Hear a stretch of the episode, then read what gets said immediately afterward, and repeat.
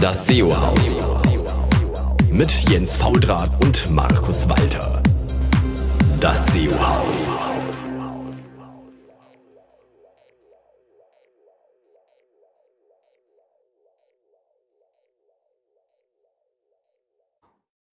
Hallo zusammen, hier ist wieder euer SEO-Haus und hier im wunderschönen äh, Berlin ist äh, Jens Fautrat und drüben in München. Hier ist der Markus, grüßt euch. Cool, endlich wieder dabei. Ich glaube, wir beide zusammen sind jetzt schon seit länger als einem halben Jahr nicht mehr zusammen auf Sendung gewesen. Uh, ist es schon zu lange her? Nee, drei, vier Monate kommt es mir vor. Ja, ist länger. Ich glaube, nachgeschaut, das war, glaube ich, August unsere letzte Sendung oder. Nein. September okay. ist ausgefallen, Oktober wollten wir, da hat ja Markus gesagt, er macht jetzt äh, zu. Okay. Krass. Ja, aber jetzt äh, in neuer Location hier, im neuen SEO-Haus auf genau. Kernfrequenz. Exakt, geht's äh, weiter. Geht's weiter. Und natürlich auch dieses Mal wieder mit einem fantastischen Gast, und zwar Knut. Hi Knut. Hallo, hallo Jens, hallo Markus. Grüß dich Knut, herzlich willkommen. Genau, wie gesagt, dein Besuch war ja schon lange überfällig, weil du ja wirklich äh, sozusagen der Ever-Kommentator bist. Aber nicht nur das, ähm, du warst auch lange Zeit, ich würde mal wirklich sagen, einer der großen Hidden Champions im Geschäft, weil du ja auch lange Zeit nicht so arg viel erzählen konntest. Mhm. Ja, hat sich, hat sich auch nicht viel dran geändert. Gell? Aber Campix. Ja, stimmt. Also bei der Campix, da halte ich schon mal einen Vortrag. Letztes Jahr und dieses Jahr auch nochmal. Genau. ich meine, das, das, war ja, das war, mit Hidden Champions meinst du damals so die Anfangszeit von Bauer, gell? als wir so langsam uns nach oben gekämpft haben. Na, ich meine eher, wo wir uns so ein bisschen unterhalten haben, habt immer gedacht, Mann, der weiß schon was. Und dann war ich ja mal netterweise bei euch zum Tag gewesen, habe gedacht, ey, das äh, hier geht schon einiges. Ah, okay, alles klar.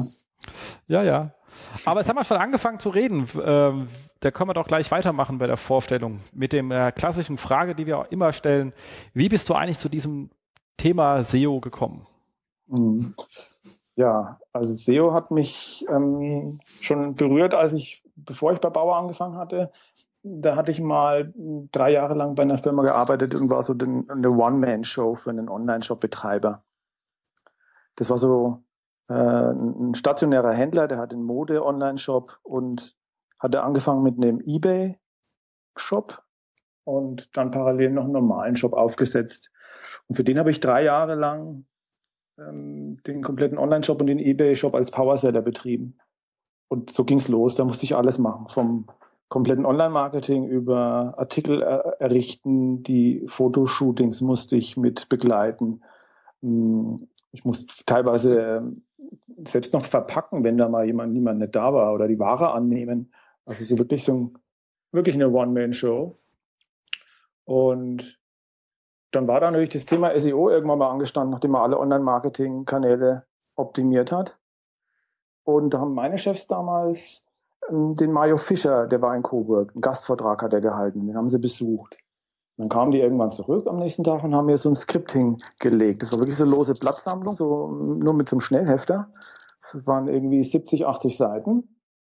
Und ich soll mir das mal durchlesen. So hat das Thema SEO angefangen. Da hat der Mario damals so, das war wohl so, so eine Art Vorgänger von seinem Website-Boosting-Buch, kann man sagen. Damit hat es angefangen. Und damit habe ich dann den Online-Shop damals, sagen wir mal, in den Anfängen so optimiert, wie man es halt so gerade konnte. Da war das Wissen aber wirklich noch nicht so tief. Ähm, und dann habe ich parallel mit einem eigenen Blog angefangen, Sachen zu testen, die man so im eigenen Shop nicht testen konnte. Mit einem privaten Blog ausgetestet und dann hat man eigentlich recht schnell gesehen, was funktioniert oder was funktioniert nicht. Ja, und bei Bauer bin ich dann mehr oder weniger zu dem Thema gekommen, ähm, weil es eine externe Agentur betreut hat und man wollte das inhausen. Und ich war irgendwie gerade so der Einzige, der mit SEO wirklich schon Berührungspunkte hatte. Und ich durfte das dann als Inhouse-SEO übernehmen. Und das war ein dankbarer Job, denn das war damals hat der Bauer-Shop nicht für wirklich viel gerankt. Und deswegen war das wirklich dankbar, weil man konnte schnell unheimlich hohe Wachstumsraten erzielen. Okay, äh, spannend, Knut. Äh, für alle Hörer, die das jetzt nicht äh, wissen, der Knut, der ist bei Bauer ohne E. So ist immer euer Claim, finde ich immer sehr, sehr witzig. Ist eher Inhouse-SEO. Seit wann bist du bei Bauer? Also bei Bauer bin ich seit, sagen wir mal, seit acht Jahren und oder seit sechs Jahren und seit zwei Jahren bin ich ja bei Oktobo. Wir haben uns ausgegründet in der eigenen Inhouse-Agentur. Okay. Und als Oktober habe ich quasi Bauer wie einen Kunden zu behandeln. Ah, okay. Also bist du quasi Inhouse-SEO bei Bauer. Richtig, ja, eigentlich ah. schon, genau. Weil im Grunde ist man immer noch ein Bauer-Mitarbeiter oder halt, das, Oktober ist ja eine Tochterfirma von Bauer. Ja. Also klar. Also es ist zwar eine externe, wie eine externe Agentur, aber irgendwie ist es trotzdem wie ein Inhouse. Genau. Und ihr sitzt in Coburg oder in der Nähe von Coburg? Äh, in der Nähe. Also der Bauerversandlich, der, der sitzt in Burg Hundstadt und die Verwaltung liegt zum größten Teil in Weißmain. Okay. Das Spannend. ist, so mitten auf dem Land zwischen, zwischen Coburg und Bamberg. Ja, für unsere Hörer auch immer schön äh, zu wissen. Also sie hören es ja auch, ein bisschen fränkisch kommt hier durch. ja. Schön. Ja, ja. Schön. Okay. Ich bin da mal ja, als ich mal damals äh, zu euch gefahren bin, war ja dieser Hölle Schneesturm gewesen. Da fahre ich in Darmstadt los und am Radio sagen sie, Frankfurt Airport wird geschlossen wegen Schneesturm. Und ich so, scheiße, ich muss jetzt noch bis dahinter fahren. Mhm. Ja, da geht es ja dann auch schon Richtung Thüringen. Äh, ja, ja. Da äh, gibt es harte Winter. Ja, und vor allem, du kommst ja von der Autobahn über Navigation, in der Regel über dieses kleine Ziegenfelder Tal. Und da ist es wirklich eng und steil und wenn da wirklich Schnee runterkommt, hast du ein Problem, dass du vielleicht noch äh, stecken bleibst. Da bist du bestimmt durchgekommen, oder, Jens? Ja, das äh, Hinweg ging noch so halb, Rückweg war dann richtig katastrophal. Da bin ich dann auch teilweise nur noch mit so 40 geschlichen, weil da echt auf der Autobahn nicht mehr viel ging und links und rechts saßen immer irgendwelche, standen immer irgendwelche Autos im Graben. Das war oh. äh, ja ein Erlebnis. Ja. Genau. Aber so als äh, Inhouse-Agentur ähm, macht ihr wirklich jetzt das komplette SEO-Feld. Das gibt es nicht nochmal, dass dort nochmal irgendwelche Leute bei Bauer selber sitzen. Ähm, noch nicht, aber da wird einer gesucht. Das, äh, Bauer möchte nochmal zum Beispiel für seinen, nochmal so einen Betreuer auf der, auf der Bauerseite dafür haben.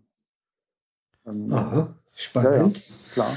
Also das ist einfach ein Gegenpart. So ein Gegenpart zu uns als Inhouse-Agentur ja, vor allem einer, der den TAs hinterherrennen kann, wenn die, also. Ja. Man kann ja in so einem Tierer viel reinschreiben, aber wenn man dann mal zum Entwickler rüberlaufen kann mit der Keule, dann hat das näher Nachdruck. Ja, das können wir auf jeden Fall sowieso. Also wir haben die Entwickler bei uns in den Flügel parallel sitzen. Ah, das ist praktisch. Und wir kennen die ja alle. Wir gehen ja mit denen Mittagessen. Also wir waren die ersten Jahre sowieso mit den Entwicklern in einem Flügel gesessen.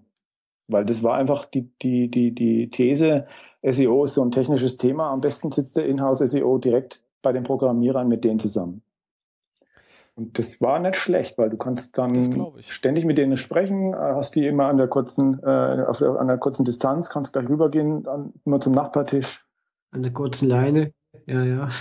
ja, das ist nett. Nee, aber äh, nee, das kommt kollegialer rüber, wenn du auch mit denen ständig kommunizieren kannst. Weil du willst Definitiv. ja, du willst ja nichts Böses, du willst ja auch nur, klar, du willst halt von ihnen irgendwas.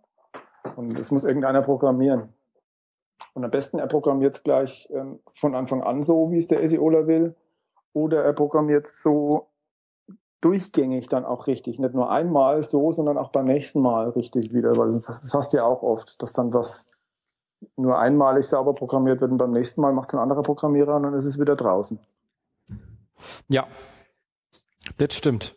Nee, also gerade, wie gesagt, ich bin ja nicht so der Freund, der sagt, SEO ist eine technische Disziplin. Ich sehe es ja schon als Marketingdisziplin, aber gerade bei Shops und gerade am Anfang hat man so viel IT-Hygiene-Kram wegzuräumen, da macht es absolut Sinn, da eng zusammenzusitzen. Ja, das stimmt. Cool. So, und ja, Spezialisierung jetzt jenseits davon, dass du da auf der technischen Seite stark warst oder bist noch? Äh, ja, es hat sich nach dieser ganzen technischen Hygienephase hat sich das alles Richtung wirklich stark Richtung Controlling getrimmt. Dadurch, dass so ein Online-Shop, ein Händler sehr umsatzorientiert ist, hast du nicht wahnsinnig viel mit täglichen Zahlen zu tun, mit Auswertungen, mit Analysen, mit Potenzialanalysen. Und dann brauchst du natürlich die entsprechenden Tracking-Systeme, musst du dafür aufsetzen, die entsprechenden Reportings musst du dafür aufsetzen, und du musst tief in die Zahlen reingucken, um zu verstehen, äh, welche Kundengruppe oder welche Sortiment, welches Sortiment gut funktioniert, hm, was nur, was Keywords sind, die eigentlich nur ähm, aus der Information Research kommen, diese generischen Begriffe, die dann plötzlich überhaupt nicht konvertieren, bis du dann irgendwann dahin kommst, welche sind eigentlich die Begriffe, die bei mir konvertieren, die auch den Umsatz bringen. Und vermammelst das alles in deinen Reportings, in deinen Auswertungen, in Analysen und machst Handlungsableitungen am Schluss, die eigentlich immer nur auf Umsatz abzielen. Und ähm, das würde ich mal so als Spezialisierung ansehen. Das, das sehe ich ja oft auf Konferenzen. Fehlt mir meistens. Da wird sehr viel über Traffic-Generierung gesprochen, aber eigentlich nie über Umsatzgenerierung. das, das stimmt, ja. Schon, ne? Ich kenne ja sogar Leute, die sagen, bei der ab Betritt der Seite ist mein Job zu Ende, dann kommt der Conversion-Optimierer, was ich ja persönlich ja. Äh, jetzt ähnlich falsch finde wie du, wenn ich dir so zuhöre, weil SEO qualifiziert den Traffic halt vor, wenn man es richtig macht. Ganz genau. Also sei, ähm, am Anfang gehst du logisch, wenn du anfängst, gehst du auf die generischen Keywords. Du findest die alles sexy, weil wenn der in einem Keyword Planner, wenn der sagt, für das äh, top generische Keyword hier gibt es 100.000 Besucher pro Monat, wow, die will ich haben. Und irgendwann merkst du, selbst wenn du dann auf der Eins dafür bist, da kommt ja gar kein Umsatz oder so wenig. Du hattest so viel Aufwand damit, da hinzukommen. Hm, irgendwie bringt's das nicht. Und deine, deine, du musst ja auch Pläne erfüllen. Also wir haben, wir, diese Reportings zeigen einem ja jede Woche auf, wie du mit deinen Umsatzzahlen zum Vorjahr stehst oder zum Plan. Und wenn du da drunter liegst, dann, dann, und dann sagst, ja, aber den Traffic habe ich ja gebracht. Ja, das nutzt dir aber leider nichts.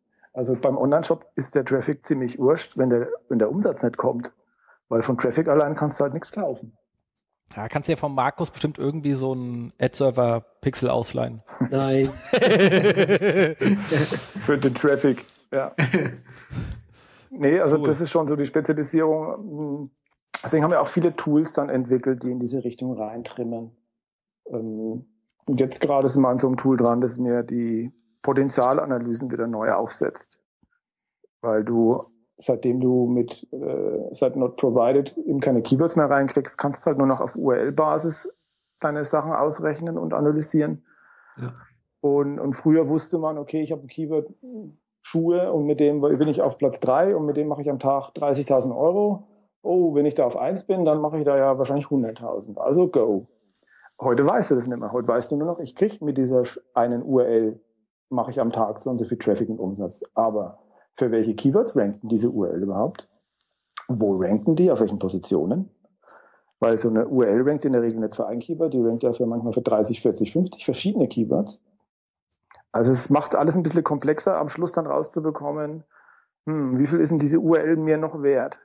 Wenn ich die jetzt ausquetsche, kriege ich da noch 10.000 Euro raus oder noch 100.000? Ja, da wäre ich ja so nett, wenn Google wenigstens mal die ähm, Keyword-URL-Daten aus den Google Webmaster Tools zum sauberen Export oder am besten per API zur Verfügung stellen würde, dann kann man es wenigstens ein bisschen erahnen. Mhm. Ja. Aber das ist so die aktuelle Richtung bei uns, Richtung, also oder Spezialisierung. Und dafür haben wir eigene Tools gebaut. Und auch Tools zur Steuerung der Seite, also gerade bei so einer großen Seite kann man jetzt ja nicht ständig seinen 404s hinterher doppeln. Mhm, richtig. Ja, wir haben ein eigenes Tool gebaut, das nennen wir Homer. Ähm, damit produzieren wir, also das ging los, dass wir damit eigene Texte in die Seiten reinfeeden wollten. Und wenn du auf einer speziellen Kategorieseite oder Artikelseite einen eigenen Content platzieren willst, musstest du ja immer zum Programmierer rennen.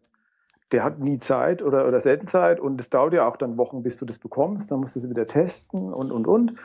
Und dann haben wir gesagt, okay, vielleicht ist es viel einfacher, wenn wir sagen, wir haben da so eine Art Slot in dem Shop und in diesen, in diesen, in diesen, in diesen Frame zum Beispiel, da können wir eigenen Content reinballern von extern und liefern den einfach per XML-Schnittstelle. Und, und so ist so ein Tool entstanden, mit dem wir Content für jede Seite einzeln steuern können. Und dann ist es irgendwann immer größer geworden. Mittlerweile steuern wir die Title Tags, Meta Tags, Robots, die, die internen Verlinkungen, Canonicals, also alles, was man irgendwie im Online-Shop pro Seite eigentlich als SEO steuern will, das steuern wir damit und können das per Knopfdruck hochladen. Und dann ist es, ist halt, zumindest eine Woche später ist es dann live. Warum habt ihr so ein Tool? Weil äh, euer CMS das nicht hergibt, die, äh, die einzelne Steuerung? Genau, also das ist äh, Online-Shop-System. Ja. Ähm, das, das läuft halt in der Regel auf einer Programmierung, dann in Meta-Title-Text. Das ist nicht manuell vorgegeben. Und ein CMS-Teil hast du nur einen geringen in so einem Online-Shop, für, zum Beispiel für die Startseite oder so ja. bestimmte einzelne Seiten. Da wird man CMS benutzt. In der Regel ist es aber halt alles über, über das Shop-System. Und, und das arbeitet da recht stur nach einem, nach einem Algorithmus, nach einer Formel, die du da reinlegst. Und wenn du das sagst, Kategoriename Online-Shop, dann steht da halt später Schuhe Online-Shop drin. Ja. Aber wenn du sagst, aber, ja. ja, das ist aber dann immer generell für alle. Und wenn du da was ganz Einzelnes, Spezielles willst, muss es dann als Ausnahme programmiert werden. Ja, oder so, so lustige Kategorien wie sechs Monate online kaufen für mhm. die Babys bis sechs Monate, ja. weil also Shop-Systeme sind schon so ein Graus. Aber was ich halt spannend finde, und das finde ich jetzt gerade wirklich cool, dass du das auch so erzählst, ist halt dieses drüber nachdenken, wie kann ich eigentlich effizienter arbeiten und wie muss ich meine, also wie kriege, sag mal, wie kriege ich SEO auf den Rechner des SEOs? So, dass er eben nicht ständig zu jedem Scheiß in die Technik oder sonst wo hinrennen muss, sondern wie kann ich ihn enablen, dass er seinen Job aus seinem Büro machen kann, ohne es möglichst zu verlassen, weil dann ist er effizient und schnell. Wenn man für jede Weiterleitung, das kann ich auch noch früher bei der Tür Online, Ticket aufmachen, dann ist es die falsche, dann musst du auch warten, bis einer Zeit hat, dann ist es die falsche, dann machst du wieder eine E-Mail auf und ruckzuck ist ein halbes Jahr später und dann denkst du dir, jetzt habe ich einen 404 beseitigt, das habe ich hier noch 80 1000? Mhm. mhm. Scheiße. Okay, der Job ist sicher. Ähm, aber ist halt einfach hochgradig ineffizient. Also dieses, und da, da denken einfach zu wenig drüber nach, beziehungsweise sehe ich halt auch, wenn wir das ähm, bei Kunden sehen, wenn die dann Analysen haben von irgendwelchen anderen und dann sage ich, Alter, also recht haben die alle, da steht da kein Käse drin. Ähm, aber was hier gar nicht drin steht, ist eigentlich, was macht euer Backend und welche Fähigkeiten braucht ihr im Backend?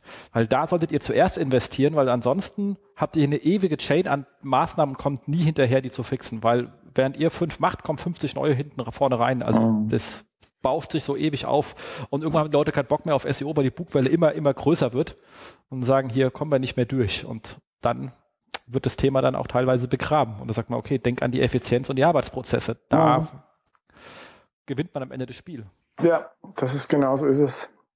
Also so eine Never-Ending Story kannst du bei so Shop-Bezeichnungen, Kategoriebezeichnungen haben. Wenn du die Einkäufer der Shop ähm, Administratoren oder die Shoppfleger nicht dazu bekommst, dass sie sich Gedanken machen bei jeder Kategorie, die sie anlegen. Ja, dass die zum Beispiel nicht nur sechs Monate heißt oder bei Möbeln jemand eine Kategorie bei anlegt, die nennt sich dann Kiefermöbel und der nennt sie nur Kiefer. Dann kannst du halt Kiefer Online-Shop kaufen. Also entweder rennst du dem ständig hinterher, manuell, oder du enablest diejenigen, die das so anlegen und schulst die, dass die das eben gleich korrekt bezeichnen. Ja, das wird aber nichts. Meine Lieblingskategorie, die wir jemals im Tier-Online-Shop, als es noch gab, hatten, war Funktionsplüsch. Ich habe gedacht, was da ist doch Funktionsplüsch jetzt. ja, ja. Funktionsplüsch, okay. Ja, das waren äh, Plüschfiguren, die was machen können für Kinder. Also die machen, die machen Geräusche oder sonstigen Scheiß. Aber verdammte Kacke, Funktionsplüsch. Ja, bei uns. also, ich meine, bei uns, bei, ich kenne ich kenn Shops, äh, die, die, da heißt die Damen-Mode-Seite, die Kategorie heißt Damen.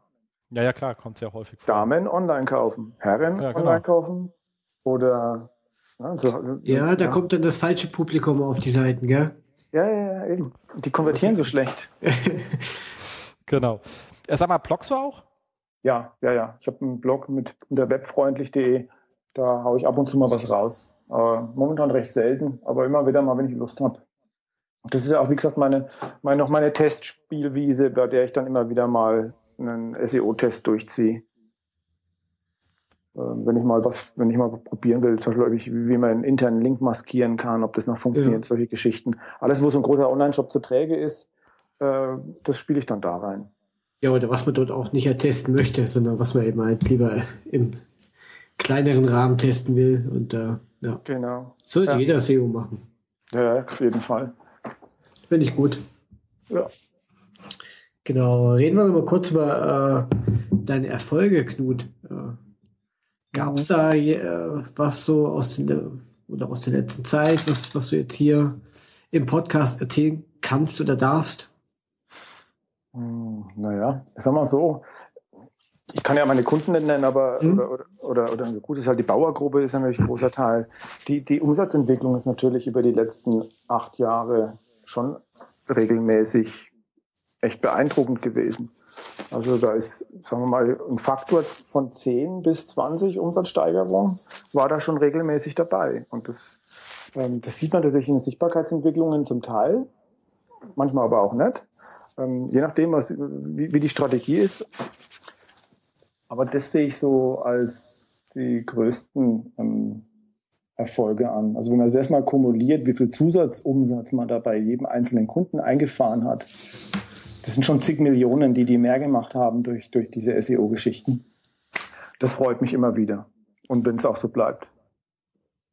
Das ist schön. Ja, also mir geht's, also wie gesagt, mir geht's wirklich nur um, um Umsatzentwicklung bei den Kunden.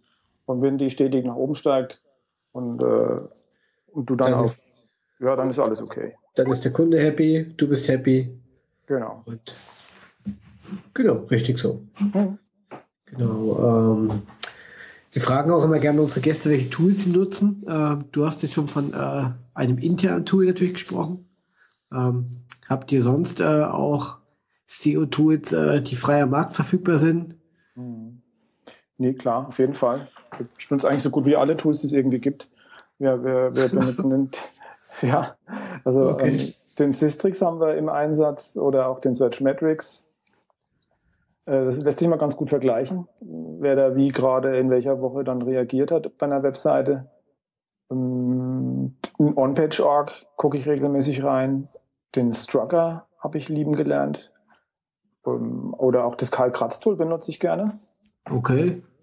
Und jetzt. War, hm? Private oder Public? Das Public da benutze ich am liebsten eben diese Funktion mit, mit wo man für die äh, Fragen sich. Das ist lustig, äh, ja, das macht Spaß. Ja, das ist, ein, das ist ein schönes Tool, um, um Content, sagen wir mal, Contentpläne zu erstellen, so Redaktionspläne. Mhm. Wenn man, wenn man wirklich die, die, die wirklich realen Fragen aus, der, aus dem Web beantworten will zu einem bestimmten Thema, dann kriegen das die Redakteurinnen für die Blogs. Und ansonsten bin ich jetzt gerade beim Splunk an der Logfile-Analyse dran. Das ist auch. Das kenne ich gar nicht. Das kenne ich auch nicht. Mhm. Knut, dann ja, pack mal aus, was das macht. Gut, das kann ganz viel. Wir sind jetzt gerade dabei, so einen Workshop mit denen einzurichten und uns mal genauer anzugucken, was man damit, mit, wie man sich ein Dashboard dafür mit anlegen kann. Aber im Prinzip geht es bei, beim Logfile-Analyse-Tool darum zu sehen, was macht denn der Googlebot überhaupt eigentlich auf deiner Seite jeden Tag? Ähm, welche Seiten crawlt der? Fun ja. funktioniert, funktioniert der an der Robots.txt oder äh, so eine, so eine Logfile-Analyse bringt ja zum, zum, zu Beginn zum Beispiel erstmal raus, der Crawler, der schrubbt da drüber und zu 90 Prozent liest er aber Seiten ein, die überhaupt keine, die überhaupt nicht eigentlich so im Shop verlinkt sind oder die überhaupt keinen Umsatz bringen. Also du gehst in Richtung Crawling-Steuerung rein.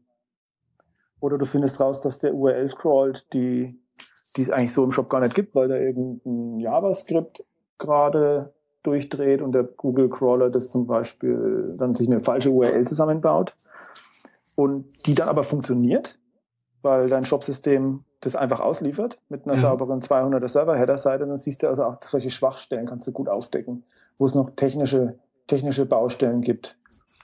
Und für solche Geschichten kann man sich dann auch schöne Dashboards anlegen, dass du täglich reingucken kannst, wie viele Seiten hat der Crawler gecrawlt, wo war der unterwegs, wie viele ähm, URLs, die nicht einer URL-Konvention entsprechen, hat er eigentlich angeguckt. Wie viele Seiten hat er gecrawlt, die auf NoIndex sind oder die in der Robots eigentlich gesperrt waren. Solche Geschichten. Einfach zu wissen, was treibt, treibt der Google-Crawler da eigentlich auf deiner Seite und wo muss ich nochmal anpacken. Ist natürlich vor allem spannend mit den ganzen JavaScript da rein. Da baut er sich ja auch immer wilde Links zusammen. Ja, genau. Das meinte ich ja. Also ich habe da URLs entdeckt, da hängt er sich dann mehrmals die URL mit www hintereinander zusammen. Ja, oh Gott. Und die funktioniert dann auch noch. Weil, weil bei unserem Shopsystem das, ähm, der sich den, den ersten Parameter, den er braucht, um die Seite aufzubauen, findet er. Und der Rest ist ihm egal. Und da kannst du dahinter hängen, was du willst. du hast zwar ein sauberes Canonical auf der Seite, das zurückverweist auf die richtige URL, aber der Crawler, der crawlt dann erstmal 80.000 solche Seiten am Tag und macht nichts anderes und haut wieder ab. Dann, oh ja, schön. schön. dann musste er erstmal wieder auf die Suche gehen, wo, genau, wo der sich an welchem JavaScript er sich da verschluckt hat. Ja. Und das macht es dann spaßig, die Angelegenheiten. Ja, also für mich noch die größte Seuche, seitdem Google versucht, JavaScript zu interpretieren, passiert da halt echt ein Rotz. Sie sind da so schlecht drin. Ja, und die, und die und dann geht es mich los, dass die deine Webseite mehr oder weniger auch als äh, unglaubwürdig, was die URL-Aufbau angeht, ansehen und auch anfange, deine Canonicals zu missachten, weil sie sagen, wenn solche Funktion Dinger funktionieren und kein 404 bringen, hm, sind denn deine Canonicals dann alle okay? Also das, das kann Kreise ziehen. Und du siehst es erst mit der Logfile-Analyse. Also ob das eine jetzt was mit dem anderen zu tun hat, da, da bin ich mir aber nicht so sicher, aber äh, ich bin äh, eh immer kein Freund vom Rel Canonical. Das sehe ich wirklich äh, von, von, von Google nur so als eine Empfehlung an, also niemals als Anweisung. Nee, ist auch so. Also genau. das, das ist wirklich ein Wahnsinn, was, was, was der Google treibt. Ein wirklicher Wahnsinn. Ja, also ich habe jetzt, also wir machen dann gute Erfahrungen mit Rel Canonical, wenn die verweisenden Seiten auch da sind. Sobald du da äh, einen gewissen Prozentzahl 404er hast, dann hört er auf, die Dinger zu interpretieren seitenweise. Hm. Domain-weit auch? Jupp. Da hast du dann ja. wirklich spaßigen Scheiß drin. Gut, bloß wenn du halt Portale hast mit äh, zig hunderttausend Seiten, da hast du halt mal deine 404er drin. Das kannst du gar nicht verhindern. Äh, ja, naja, auf jeden Fall, äh, Leute, wenn ihr Fragen zu irgendwelchen. Tools habt, fragt Knut, der hat 100 genau. Uhr im Einsatz. Ja, ja. Genau. Ich sag, sag nur einfach splunk.com, äh, listen to your data. Hm? Ja. Schöne Ansage. Ja. Genau. Kann man dann ja auch in die äh, Shownotes äh, reingeben für jeden, der sich das mal anschauen will. Und Knut, wenn du noch einen Affiliate-Link hast, dann gibst du mir den. genau. Ich poste es gleich mal in die Shownotes, damit wir es nicht vergessen. Genau. Knut, wir fragen auch mal unsere Gäste, ob äh, das Thema SEO noch, noch Spaß macht oder, oder überhaupt Spaß macht oder äh, ob das unsere Gäste nur machen, weil sie damit unglaublich viel Geld verdienen. Wie ist es bei dir? ja, ja. Das Geld ist es bestimmt auch. Nee, aber sonst wird man ja verhungern.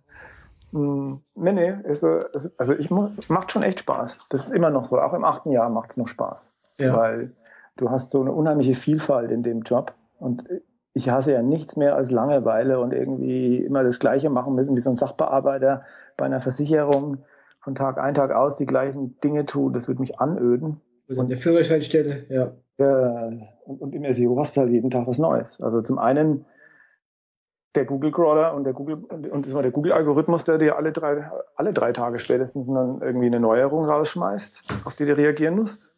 Oder ja. dein Online-Shop, der ständig irgendwie wieder was anderes bringt. Ähm, und, und du, du musst da ständig dranbleiben. Deswegen gehen wir auch viele Konferenzen, um, um, um uns ständig weiter zu informieren und lesen die ganzen Blogs mit. Also das ist die Vielfalt ist in, dem, in dem Beruf. Und du hast halt ständig deine On-Site-Projekte und, und ähm, parallel kannst du weitere neue Projekte vorbereiten, so dass du äh, überhaupt keine Langeweile hast.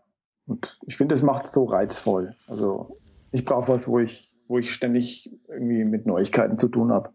Sonst wird es öde. Okay, ich glaube, das geht vielen so aus der Branche. Und äh, ich meine, du bist jetzt acht Jahre dabei, Knut. Ähm, wenn man da mal darüber nachdenkt, was ist denn heute noch so äh, wie vor acht Jahren, welche Regeln gelten dann noch so, puh, da wird es schon relativ dünn. Gibt mhm. komplett neue Spielregeln und äh, das kann ich komplett nachvollziehen, dass das äh, also dir Spaß macht und geht mir genauso. Super. Ja. Ja, jetzt haben wir ganz schön viel über dich erfahren, Knut. Ja, wir haben zwar noch ein paar Themen für nachher aufgehoben, weil wir dann wirklich mal uns mit dem E-Commerce-Thema noch äh, intensiver beschäftigen wollen. Aber ähm, wir haben ja noch unsere Kommentare und Fragen zum letzten Mal. Da kam natürlich nichts, weil ich habe ja, also außer, dass ihr alle euch gefreut habt, dass wir euch wieder senden werden. Aber ich habe ja sonst, genau, ich habe ja auch sonst nichts großartig erzählt, also passt das schon. Ähm, aber wir haben ja den Rückblick, was so in der letzten Zeit passiert ist zwischen den letzten beiden Sendungen. Ähm, und da haben wir natürlich alle das lustige Problem gehabt, ähm, dass Google hier geschickt habt. Knut, ihr sicher auch, oder? Du kamst mir jetzt ganz schlecht an. Oh, sorry. es gab verstanden. ja diese ganzen Mobile Warnings jetzt. Die ah, ja schon ja. relativ ja. bizarr manchmal waren. Absolut. Also ich habe die für die Hauptprojekte habe ich keine bekommen, aber lustigerweise habe ich ja, das habe ich immer von dir gehabt, die Info. Ich habe mir ja in den Webmaster Tools lege ich mir ja dann auch für die einzelnen Kategorien, für die Haupt, Hauptkategorien habe ich mir da was angelegt. Ja. Und, und damit man da reingucken kann. Und für da hat er Warnungen gebracht, lustigerweise. Obwohl es dafür eine Mobile-Seite gibt, hat er dann plötzlich eine Kategorieseite angemahnt mit, mit dieser Mobile-Warnung. So ein Quatsch. Ich hab's, also war echt Bullshit. Ich, ich, ich meine, ist klar, kannst du einfach löschen, so ein Blödsinn. Da hat Google, guckt da rein und du hast eine super Mobile-Seite und der meckert rum. Was, was, was willst du denn noch machen? Ich meine, wenn der, ja, zu, doof ist, wenn der, wenn der zu doof ist, die Mobile-Seite zu finden. Ich habe wiederum die Erfahrung gemacht, dass selbst wenn es eine Mobile-Seite gibt, ähm, dann äh, schmeißt Google da trotzdem äh, Warnungen. Und äh, in den Fällen, die ich mir wirklich angeschaut habe, auch wirklich zu Recht, weil das Nutzererlebnis äh, auf mobilen Endgeräten war für die Seiten, wo es die Warnung gab, äh, auch wirklich äh, nicht optimal. Und ähm, Google schmeißt auch Warnung, wenn irgendwelche äh, Elemente zu eng beieinander liegen, die man äh, auf Touch beispielsweise nicht so richtig bedienen kann. Wenn äh, Links beispielsweise auch nicht als solche deutlich werden. Und äh, also selbst ähm, wenn der Programmierer sagt, ja, wir haben doch da eine schöne mobile Seite, ähm, kann es wirklich trotzdem sein und ist es auch so, dass Google Warnungen schmeißt und ich habe die Erfahrung gemacht, zu Recht. Ich weiß jetzt nicht, wie es bei euch ist, Knut. Hm. Aber. Du, ich habe da reingeguckt, hat, mir kam sofort, also, wenn ich mich recht erinnere, hat er überhaupt keine Mobile-Seite gefunden oder hat gemeckert, dass er keine findet. Also da ging es gar nicht um Detailgeschichten, die habe ich mir auch mal angeguckt. Ja. Aber das war so eine Meldung, er findet für diese Kategorieseite keine Mobile-Variante. Habt ihr die unter einer anderen URL oder seid ihr komplett responsive aufgestellt? Nee, läuft unter einer, unter einer Subdomain. Aber wir verweisen ja drauf. Da hat ja jede Kategorie verweist ja auf die Mobile-Variante. Okay, okay. Also unter m.bauer oder sowas. Mhm, genau. Okay, okay. Und deswegen habe ich mir gedacht, okay, wenn er, das, wenn er es immer noch nicht findet, obwohl es da drin steht, dann kann ich ihm auch nicht helfen. Ah, okay. Deswegen habe ich mir gedacht, das ist mal wieder so eine, so eine Meldung, die fast schon äh, wie Spam in Massen rausgegangen ist und mehr oder weniger nicht wirklich zutreffend ist. Okay, das ist krass. Das, das mhm. stimmt. Wobei ich jetzt mal sagen muss, die, die, sie gehen dann doch schon eher auf, ist eine Mobile-Seite da oder ist der äh, ist das Design responsive, was sie natürlich nicht prüfen können, ob dann auch, ähm, und da sind wir genau bei dem Thema, ähm, ist dann eigentlich die Seite in sich dann wiederum ähm, äh, verständlich. Gibt ja das Ganze jetzt wahrscheinlich auch bei dir, Markus, spannend, das ganze Thema responsive Content. Ich kenne das ja auch von mir, wenn du dann so einen 80 Seiten langen ja. Spiegelartikel lagst ja auch auf dem Handy so, äh, ja, äh, muss das jetzt sein? Und was ich da sehr spannend sehe, ist halt so die Entwicklung jetzt gerade das Spiegel jetzt angefangen hat, relativ stark einzuführen, am Ende von Artikeln immer eine Kurzzusammenfassung zu haben. Ich scroll jetzt immer meistens ganz runter und äh, lese mir dann die durch. Ähm, und die FZ hat dann ganz am Anfang immer eine, eine Aufzählung der wichtigen Punkte, die in dem Artikel stehen. Wobei ich ja. mir dann auch die Frage stelle, wenn ich dann sage, huch, ich habe mal eine Information und bounce schnell wieder zurück. Nee. Ist ja, das so sinnvoll dann, alles, ja? Ähm, sehr, sehr, sehr, sehr spaßig. Was wir im E-Commerce oft sehen, ist, dass wir zwar einen relativ hohen Mobile-Traffic haben, dass der allerdings nicht so wahnsinnig gut konvertiert. Da sieht man halt das ASO Bestellstrecken äh, in, im, im, im Mobile sinnvoll abzubilden einfach die Hölle ist, weil keiner hat Lust, irgendwie Felder dann im Handy zu tippen. Weil dann kommt ja unten die Tastatur rein, dann siehst du nichts mehr und äh, also das ist irgendwie blöd. Aber die Leute kommen oft wieder. Also du ja. siehst, die, die, gleichen Leute, die Mobile waren, kommen oft dann nochmal später wieder. Haben sich also so über Desktop, weil über sie Desktop. entschieden haben, wollten es dann allerdings durch die Bestellstrecke lieber am Desktop durch oder wollen nochmal checken, weil das Bild im Groß ist, ob es ihnen immer noch gefällt. Also das ist jetzt nur Vermutung, ich habe ja keinen ja. gefragt, aber und das zu tracken ist, glaube ich, auch unglaublich schwierig, wenn man äh, nicht im, ja, äh, oder wenn sich der Nutzer nicht im eingeloggten Zustand befindet auf dem Mobile-Endgerät. Ja, auch dann kriegst du halt nur diese Information mit. Was jetzt der wahre Motivation ist, kriegst du dann ja nur durch eine Befragung raus. Und da weißt du ja immer, ja. ähm, Usability-Tests mit N gleich 12 auf, aufgeteilt auf 18 Zielgruppen. Ah, okay. genau. Aber das ist das, was man da machen muss. Wie sind eure Erfahrungen da, was so Conversion betrifft? Knut. Ja. Im Mobile-Bereich? Ja, ist niedriger als im Desktop-Shop, klar. Aber im, im Mobile-Bereich ist die, im allem im Tablet ist die ein bisschen besser als beim Mobile. Wobei bei uns, glaube ich, schon der meiste Traffic über Mobile reinkommt. Und da habe ich. eine App? Nee, App haben wir keine. Okay. Das läuft alles über, über ähm, die Erkennung, die, Brau die, die Browser-Erkennung, Ja. die User-Agent-Erkennung. Ja, ansonsten habe ich die Erfahrung, dass die, das sind halt vor allem jüngere Käufer, die da bei uns dann aufschlagen. Und die sind dann aber auch, die kaufen auch andere Sortimente. Die sind in der Regel dann technikaffin und wollen eher eine, eine Stereoanlage oder ein iPhone kaufen. Also die Kundengruppe ist auf jeden Fall eine andere. Und das sehe ich deutlich. Also vor allem, weil, das weil sich da plötzlich ganz andere, weil die ganz andere Sortimente kaufen als die üblichen Käufer. Ja, also das ist so meine Mobile-Erfahrung. Dann kann man den Rest der Mobile-Seiten ja abschalten.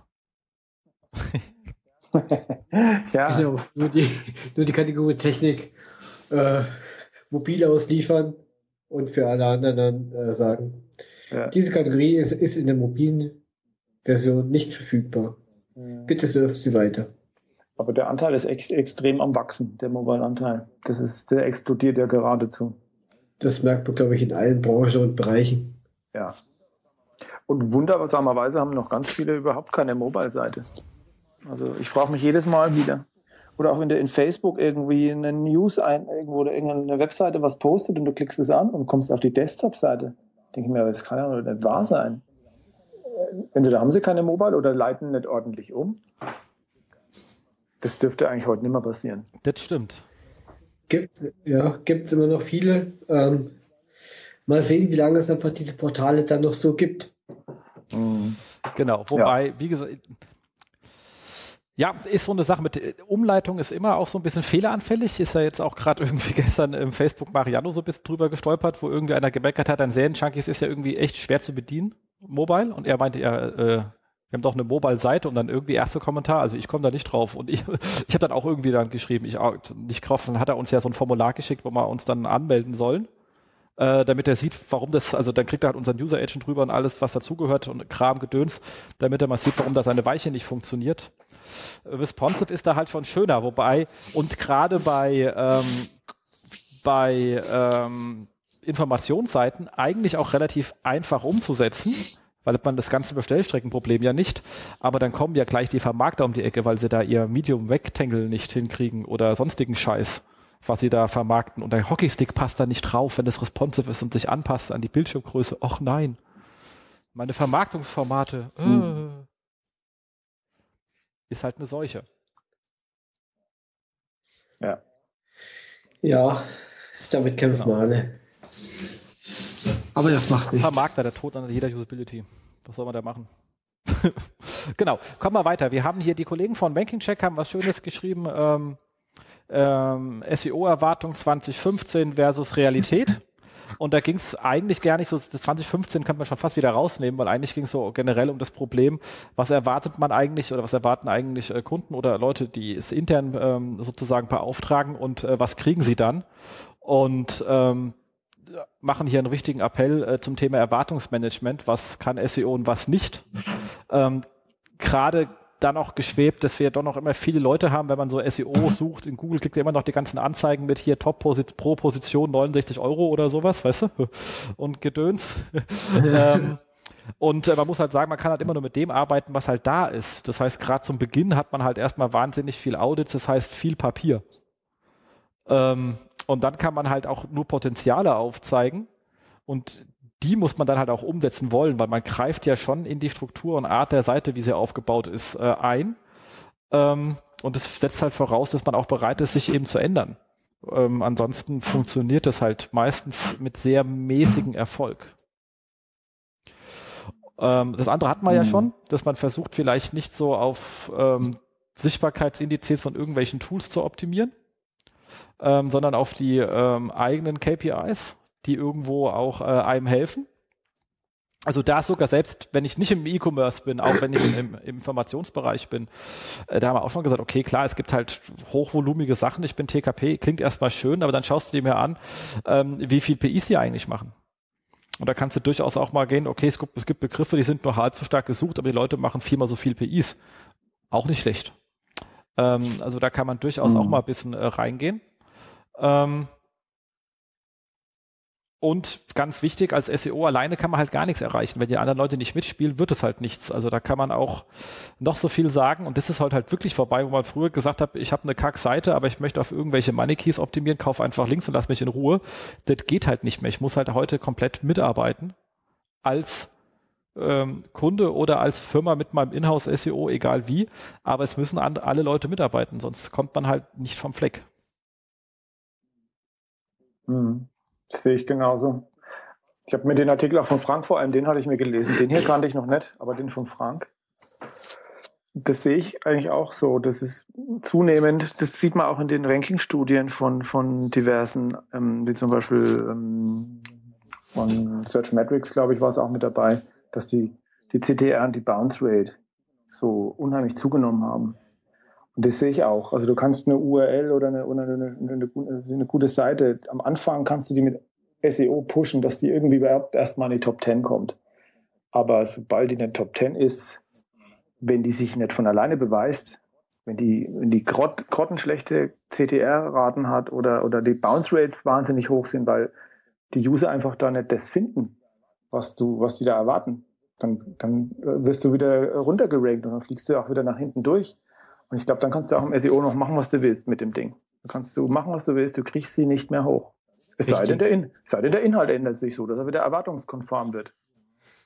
Ja, äh, stimmt schon. Also die erste Seite äh, ist ja nicht umsonst so das Haifischbecken bei Google. Ähm, da gelten, glaube ich, nochmal ein paar andere Richtlinien und äh, Google-Gesetze.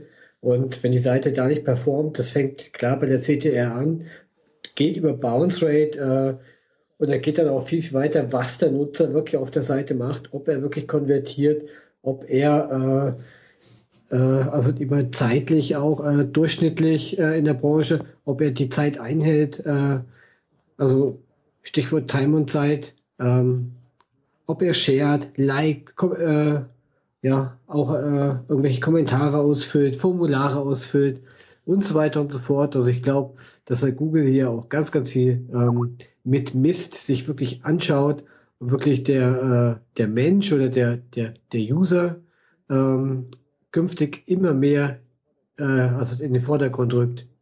Es wird immer wichtiger und ähm, da kann man wirklich nur so viel messen, wie man wirklich kann. Also das kann ich nur wirklich allen Leuten empfehlen. Messt, messt, messt. Also was da sehr mhm. schön ist, hattest du lustigerweise in deinen Tools noch gar nicht drin. Ich äh, hatte da schon mehrmals drüber geredet, aber ich kann es wirklich nur ans Herzen legen.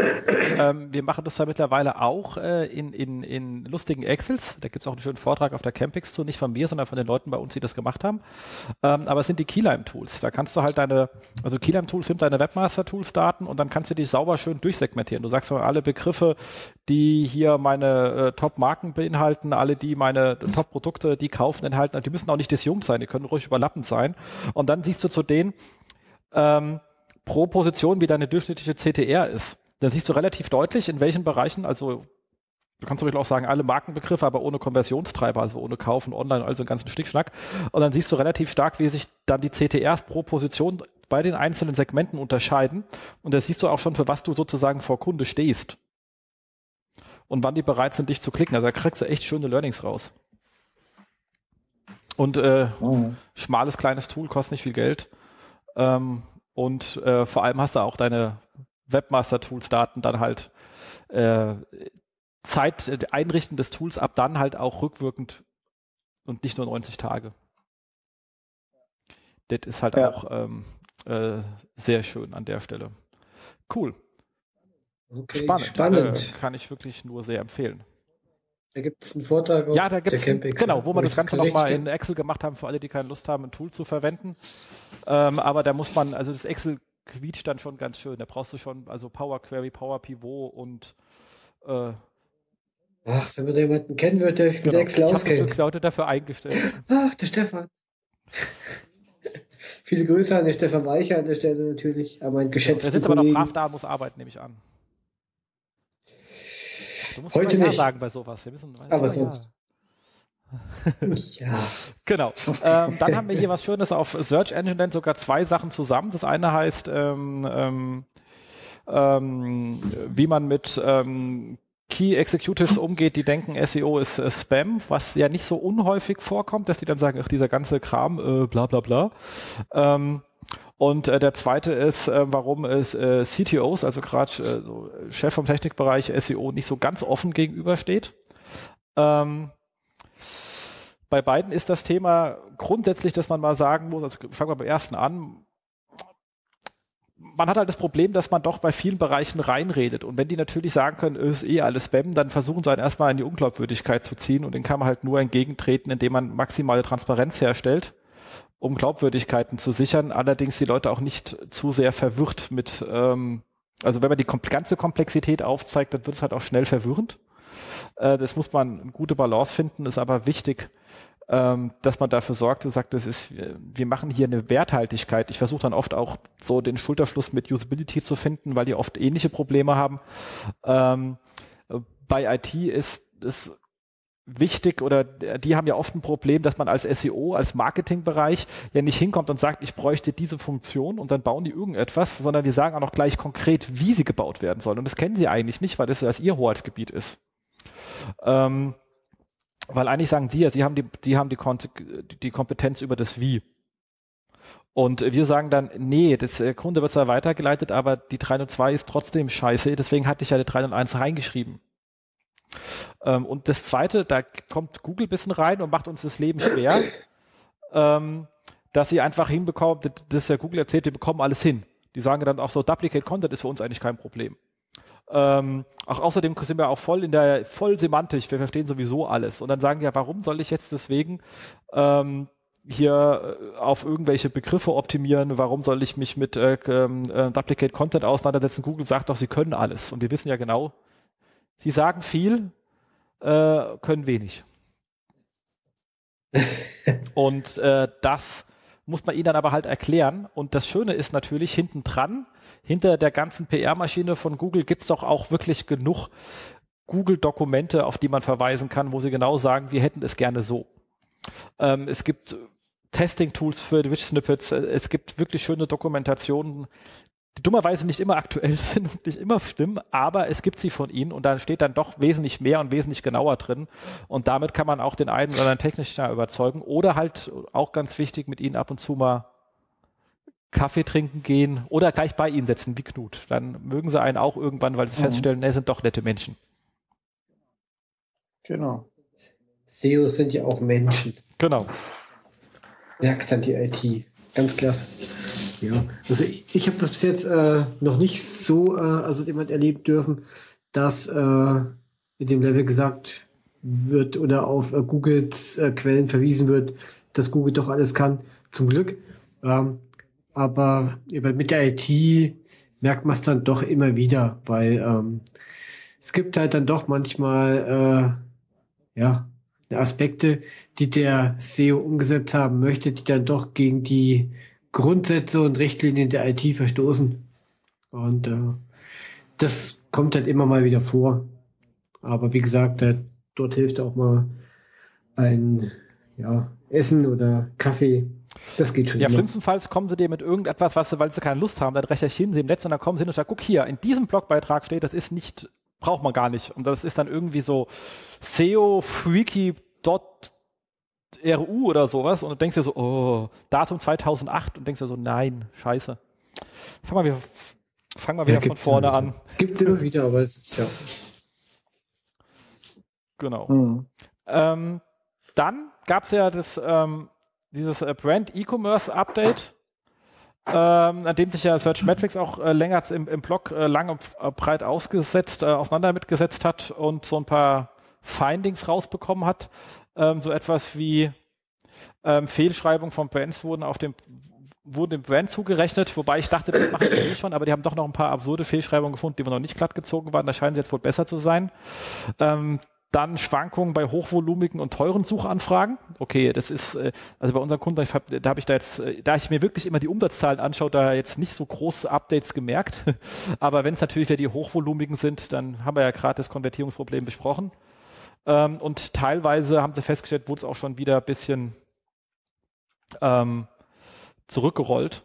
Und sie beobachten es weiter. Jetzt bin ich mal gespannt. Hoffentlich beobachten sie es weiter. Offensichtlich haben sie dafür Zeit und Daten. Ich weine immer nur, wenn mein Umsatz runtergeht. Knut, wie war es bei euch? Nee, ist genauso. Also umsatzseitig, trafficseitig hat sich überhaupt nichts geändert.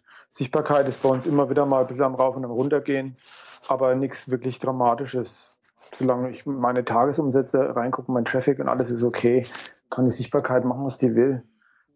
Ähm, ich sehe das jetzt auch gerade bei, bei Zalando oder Idealo, sehe ich halt wahnsinnig, wie die runtergehen. Ob das aber, ob das dann wirklich auch Umsatz bedeutet, kann ich nicht sagen. Also kann auch sein, dass bei denen alles Schokoloko ist und da sind nur ein paar Keywords nach unten gegangen, die nur, nur Sichtbarkeit gemacht haben. Ähm, das, das wissen die wahrscheinlich selber besser.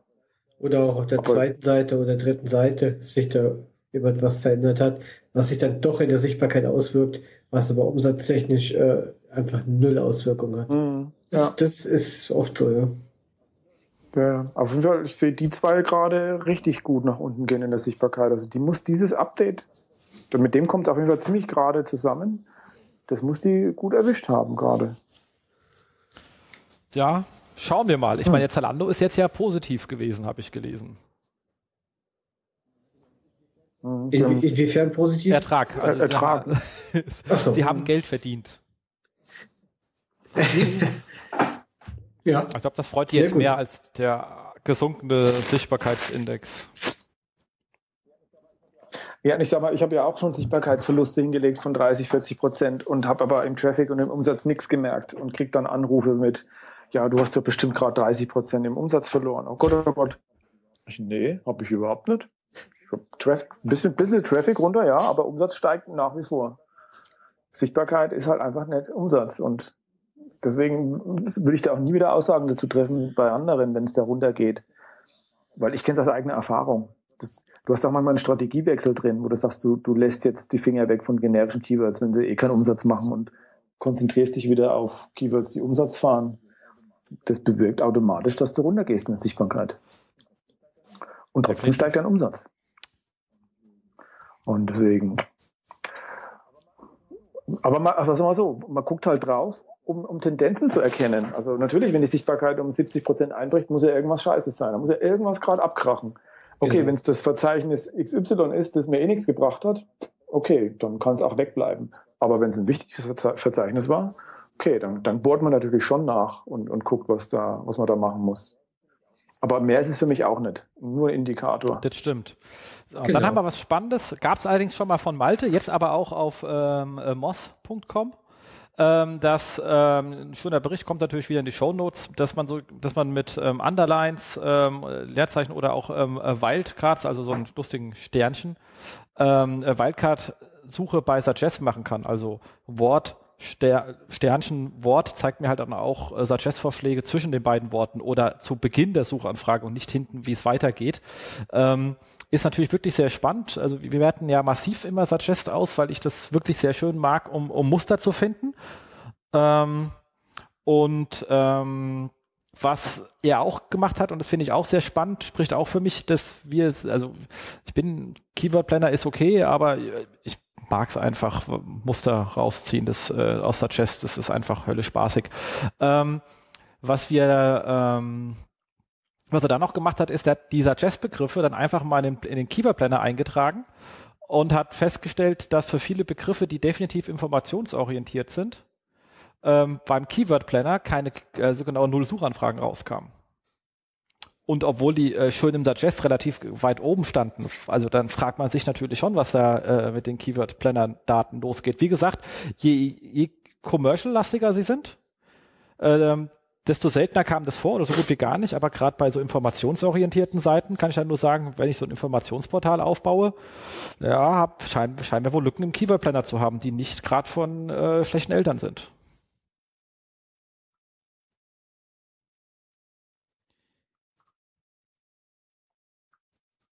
Meinungen? Genau, Schweigen im Walde. ähm, wir können es an der Stelle äh, ja. leider nicht äh, ja, äh, also nachvollziehen, wir können es nicht beweisen. Aber der Keyword Planner ist schon seit längerem so, dass die Daten ja äh, immer mal wieder mit Vorsicht zu, zu genießen sind, gerade in bestimmten Branchen und äh, ja, äh, als Ideenlieferant immer wieder gut zu gebrauchen. Aber wenn es da wirklich auf die nackten Zahlen äh, Da immer noch das, das äh, eigene Gehirn einschalten, finde ich immer wieder wichtig. Aber das ist in äh, vielen SEO-Bereichen so oder in vielen Disziplinen so rund um das Thema SEO. Das stimmt, definitiv. Ähm, ja, also ich nutze, die, ich nutze dieser Chest ehrlich gesagt auch sehr gerne, vor allem die ersten ein, zwei, drei Begriffe. Ich denke schon, dass die sehr häufig benutzt werden.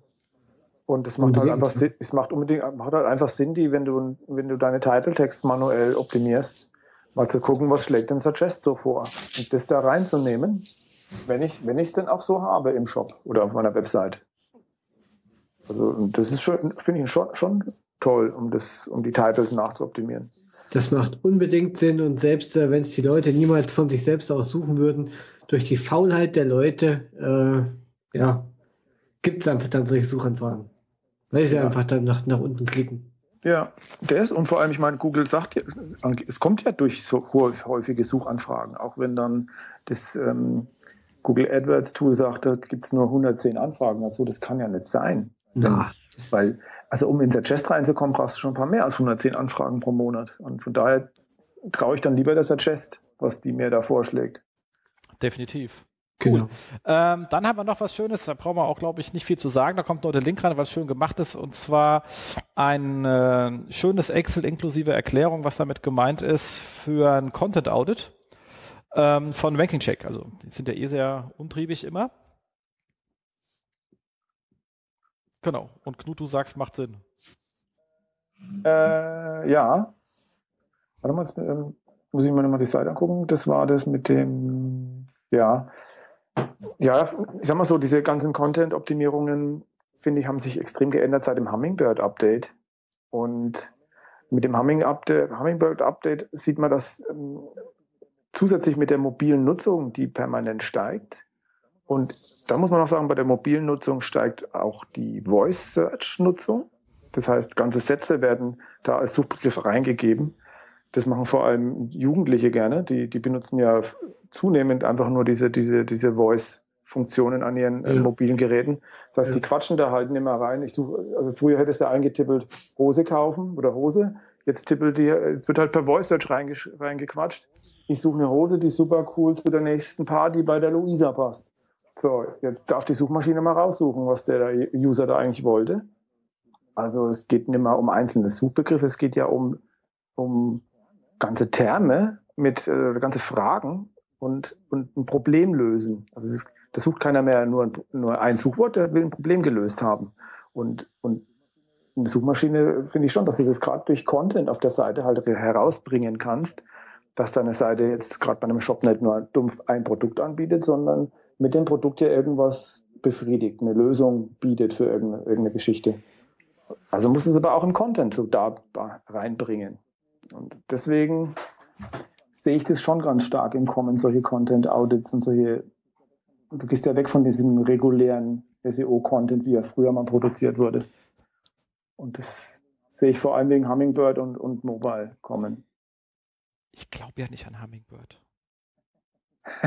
Ich habe da auch, ich habe da auch einen schönen Vortrag zu gehalten. Äh, ich werde auf der SMX nochmal in etwas kürzer halten, aber ich halte es ja für eine riesen PR Google Schwachsinnsmasche, weil natürlich machen Leute das, was du sagst, aber Google kann das nicht mal das beantworten. Ich habe mal das schöne Beispiel, weil von Mario Fischer war mal von 2008, äh, dass er mal dazu gewenkt hatte aus irgendeinem Grund. Ähm, aber das gebe ich heute noch gerne ein, um zu sagen, wie strunzdoof äh, Google ist. Geh einfach hin an deinem Rechner oder und sag ein, wann kommt der Bus? Wann kommt der Bus und du kriegst nur Schwachsinn und die wissen, wo du bist, die haben deine IP, die haben deine Lokalität und die könnten und die haben diese scheiß Daten, zumindest hier in Berlin, wer wann wo fährt. Das heißt, die könnten dir das eigentlich ohne Probleme beantworten, aber die kommt nur Käse. Also mhm. so viel zu äh, wir sind intelligent. Das ist eine fucking dumme Maschine. Number Cruncher äh, Statistik sieht sehr oft aus wie Intelligenz, es ist aber nur Statistik. Ach, die herrlichen Phrasen, ah. Super. weißt du, ich sage ja immer, ähm, ähm, für, man sagt ja immer, jede, jede, Technologie, die, die so hoch ist, dass man sie nicht mehr versteht, sieht für dich dann aus wie Magie. Und ich sage immer, für, für alles, was der SEO nicht versteht, ist es Semantik. Das ist aber nicht so. ähm, ja, wie gesagt, aber du hast natürlich recht, die Sachen funktionieren. Wobei, ich glaube, die meisten Jugendlichen heutzutage sind doch jetzt bei YouNow und reden so ins Nichts, oder? ja. Was ein Dreck. Ähm, ähm, dann habe ich noch etwas gefunden. Ganz lustiges Problem, kommt selten vor, aber ab und zu mal. Ähm, dass ähm, das war so ein Artikel, der darauf hingegangen ist, was eigentlich passiert, wenn man seine Daten nicht regelmäßig aktualisiert, also vor allem jetzt hier die Suchvolumendaten, dass man dann halt auch teilweise alten äh, Trends äh, hinterherläuft. Ähm, und was mir da ähm, natürlich ähm, sagt jeder, ja klar, äh, sollte man drauf achten. Aber was ich da mal sage, auch Beachtung bei den Tools. Also viele Tools geben ja an, wie häufig auch ein Suchbegriff gesucht worden ist. Und dann fragt man sich natürlich auch, und nirgendwo steht dabei, von welchem Datum diese Daten sind. Also ich habe jetzt auch schon ähm, Suchbegriffe gefunden mit so einem fast vollen blauen Balken bei Systrix, was ja heißt, wird häufig gesucht. Und dann gehst du, ähm, äh, gibst du den Begriff ein, da kommt weder ein Suggest noch ein Keyword Planner, kommt dann so 90 in Suggest kommt gar nicht. Und dann denkt man sich schon, okay, von wann ist denn dieser Datenpunkt? Ähm, ich möchte jetzt niemandem was unterstellen, aber es steht ja kein Datum da. Also deswegen kann ich es halt von außen nicht beurteilen. Deswegen seid kritisch zu allen Leuten, die euch irgendwelche Voluminas geben, wenn ihr nicht wisst, von welchem Datum die sind. Steht nämlich wirklich, also ich kenne zumindest bei keinem der Toolanbieter, dass da steht, von wann sind diese Volumendaten eigentlich. Mhm. Ähm, und das heißt für mich selber, äh, wie gesagt, nur meine, meine eigenen Analytics-Daten verwenden oder die äh, Google Webmaster Tools Daten. Da sehe ich nämlich die Original Impressions und dann weiß ich auch ungefähr, wie häufig das äh, gesucht wurde, so den ich dann irgendwie äh, immer in der Top äh, 10 war. Was sehr schön ist, wenn ich nochmal auf Keylime Tools zurückkommen darf, ähm, da steht wenigstens dann auch drin, ähm, durchschnittliche Position, so viel Impressions und an wie vielen Tagen war man überhaupt in der Top 10 mit dem Suchbegriff weil er sich halt die mhm. ganzen, weil er sich jeden Tag die, die einen Dump zieht von den Webmaster Tools Daten und dann immer sagt, okay, war ich jetzt hier da oder war ich nicht da? Ähm, und das ist halt wirklich sehr schön. Da kann man sagen, ah, nur sechs von sieben Tagen war ich eigentlich auf Positionen, also auf der ersten Seite. Das heißt, die Impressions Daten sind natürlich nicht vollständig. Also, ich kann es nochmal empfehlen. Keyline-Tools, das, ähm, schmeißt du nochmal in die, in die Shownote rein? Oder? Ähm, kann ich machen. Habe ich schon öfters reingepostet, das schmeiße ich aber gerne nochmal rein. Ah, ja, okay. Genau.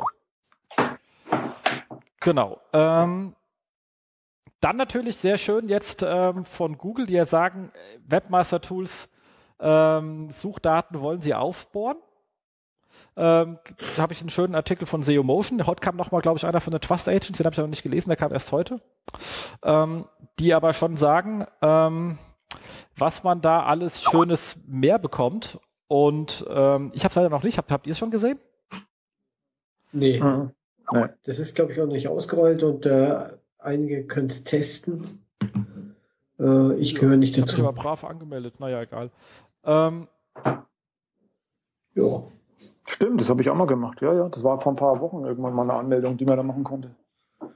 Ja, ich habe mich auch immer überall angemeldet, aber nie was gehört. Nie was gehört. Google mhm. ist da immer.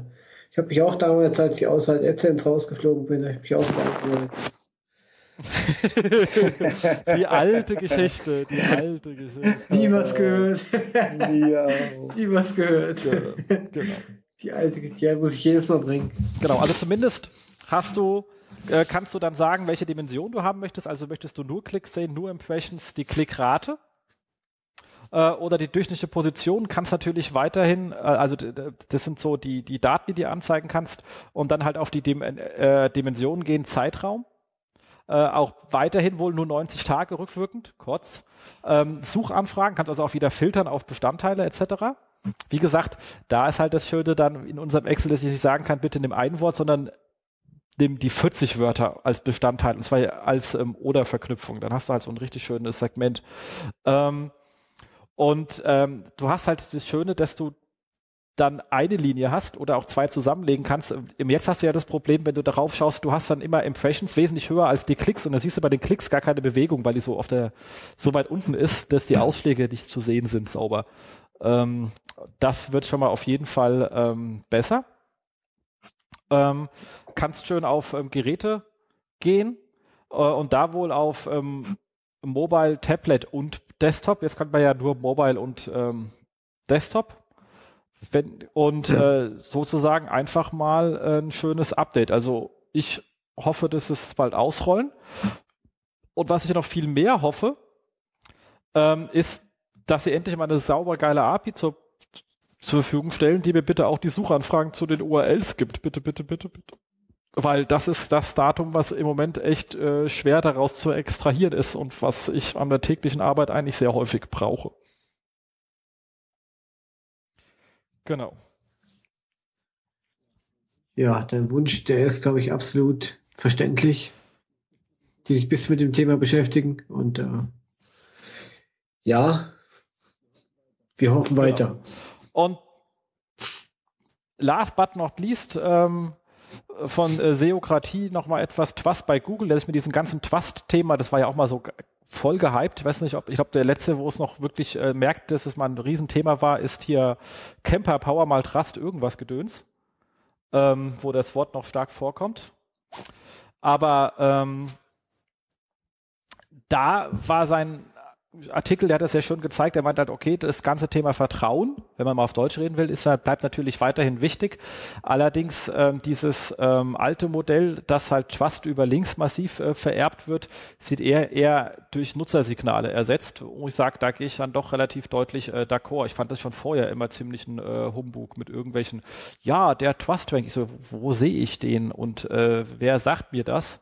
Außer ähm, ähm, der Kollege Kemper, der sich da zwar wirklich viel Mühe gemacht hat. Ähm, und sein Tool ist auch absolut schön. Ich mag auch seine Auswertung, aber trotzdem fand ich das immer so ein bisschen. Äh, und das Nutzersignale, glaube ich, ist da schon äh, eine ganz andere Geschichte, aus der man wirklich was äh, herleiten kann. Wie seht ihr das Thema? Also ich denke auch, ja. ja Nee, Trust. du bitte. Okay. Nee, denke ich, also das wäre wieder dieses CTR-Thema, ja. Der, der, Trust, der kommt durch die hohe CTR und vor allem eine geringe Bounce Rate, lange Verweildauer. Braucht doch Google nur die User-Signale auswerten. Ich denke, dass sie das eh schon immer machen, nur jetzt verstärkt. Weil man, das ist das Beste, was du machen kannst. Sortierst den ganzen Kram vor, schmeißt in die Top 10 und lässt die User entscheiden man, das sind ja auch die, für die das Ganze ausgegeben wird. Und wenn, wenn die das scheiße finden, dann muss es raus. Exakt. Punkt. Absolut richtig. Und das sind wirklich die am schwierigsten zu, äh, ja, ja, oder die Signale, die wirklich äh, am schwierigsten äh, von findigen SEOs äh, zu beeinflussen sind. Oh. Und deswegen äh, wäre Google blöd, wenn es nicht auf diese Daten setzen würde. Und äh, Google hat so viele Möglichkeiten, äh, den ganzen Kram mitzumessen. Das fängt ja an beim Chrome-Browser. Ähm, gut, aber das geht ja weiter. Äh, Google Webmaster Tools, Analytics, Android und so weiter und so fort. Äh, das wird jetzt hier, glaube ich, eine endlose Aufzählung. Aber Google wäre wirklich äh, sehr, sehr bescheuert, wenn es äh, diese Signale oder diese Daten nicht nutzen würde, um äh, den Leuten wirklich die bestmöglichsten Ergebnisse zu präsentieren. Und äh, das hat sich ja Google nun immer noch auf die Fahne geschrieben und äh, machen sie in äh, vielen Fällen auch immer noch sehr, sehr gut im Vergleich zu anderen Suchmaschinenanbietern beispielsweise. Das stimmt. Ist halt doch äh, eine Datenmaschine. Ja, oh. ja, ja. Und ich glaube, wenn, wenn äh, Google heute noch ähm, ähm, so auf die auf diese Trust-Links setzen würde, dann äh, sehen die Suchergebnisse heute auch komplett anders aus. Das stimmt, cool. Dann sind wir ja durch mit unserem Rückblick und können uns unserem Fokusthema widmen, und zwar SEO im E-Commerce. Ähm, die haben ja schon bei deiner Vorstellung einiges äh, vorweggenommen, aber trotzdem gehen wir da, glaube ich, nochmal so durch. Da, ich glaube, die klassische Frage, die man sich stellt, so, wie geht man eigentlich so in den Arbeitstag rein nach dem Kaffee? Mhm. Ja, ich habe mir viele Reports aus unseren Tools, die lasse ich mir automatisch per E-Mail morgens zusenden. Und ich gehe mir erstmal mit dem Kaffee morgens durch die Reports, schaue mir die, die Zahlen von Vortag an, nach ganz verschiedenen Metriken. Also zum einen gucke ich mir da an, wie war mein Traffic vom, vom, und der Umsatz nach Brand oder nach Product, wie war mein Traffic und Umsatz auf meinen Gerätetypen, also Desktop, Mobile, Tablet gucke ich mir an. Ähm, ich schaue mir mal an, wie lief der Traffic und Umsatz je Sortiment im Shop. Waren da Auffälligkeiten oder nach URL sortiert? Und ich gucke mir nochmal die Tools, die Sichtbarkeiten an, einmal die Woche, um zu gucken, war da nochmal irgendwas großartig Aufregendes. Also das ist ein typischer Montagmorgen. Und, ähm, und wenn mal so die ganzen Zahlen gecheckt sind und du siehst, alles ist in Ordnung, dann, dann gehe ich eigentlich so die aktuellen Projekte durch, die Projektlisten. Und gucke, wie ist der aktuelle Stand bei den Projekten, wie geht es da vorwärts, wo muss ich pushen, welche neuen Projekte müssen wir noch anlegen oder ein Konzept schreiben. So, und und dann guckt man mal ab und zu, um sich wieder zu zerstreuen, auch mal ein paar aktuelle Google News an, in, in den diversen Blogs oder in Facebook. Ja, und dann, dann hast du erstmal so den Vormittag ganz gut rumgebracht. Ähm, so, so fängt bei mir der normale Arbeitstag an. Ja, spannend. Äh, ich glaube, wo jetzt hier einige SEOs aufhorchen, Knut, äh, ist, dass äh, du auch einen Einblick hast in die Umsatzzahlen. Ich vermute, dass das in vielen Konzernen einfach nicht so ist dass äh, dort mit den Umsätzen nicht so offen umgegangen wird. Ist es bei euch schon immer so? Oder hast du das auch mal irgendwann äh, nee, das ein, eingefordert, gesagt, die ja. Leute, du, wenn ich was für euch machen soll, sagt Klar. mir auch wirklich, wie viel Euros ihr damit verdient, äh, sonst kann ich, ja. Nee, also ich hatte von meinem Vorgänger hatte ich schon so ein Reporting, das war aber sehr grob. Da gab es halt eine Zahl. Ja, okay. Ich wollte es halt genauer wissen. Also ich habe es mir halt sehr feingranular aufbereitet ein eigenes Reporting kreieren lassen von den Entwicklern, von den, von den Toolherstellern. Ja. Und ich habe dem halt genau vorgegeben, was ich wie, wo, welche Metrik ich haben will, wie ich die sortiert haben will, wo ich rein drin will. Und das ist über die Jahre hinweg immer größer geworden. Weil du ständig merkst, da brauchst du noch mehr Infos, da brauchst du neue Daten. Aber wenn einer keine Zahlen bekommt zu seinem Online-Shop, dann hat er natürlich echt ein Problem. Weil, also so, wenn, wenn ich, ich hab, wenn du als SEO einen Umsatzplan erreichen sollst, dann musst du halt auch wissen, wie deine Umsätze gerade stehen, pro Tag, pro Woche, pro Monat. Ansonsten würde ich dem, dem, würde ich sagen, kann ich so einen Shop nicht optimieren. Würde ich sagen, okay, dann gehen wir wieder auf Traffic oder auf Sichtbarkeit. Definitiv. Absolut. Also ich, wir, nehmen keine Kunden, wir nehmen keine Kunden rein, wo wir die Daten nicht kriegen. Also wo man nicht direkt ja. auch in die Systeme schauen können.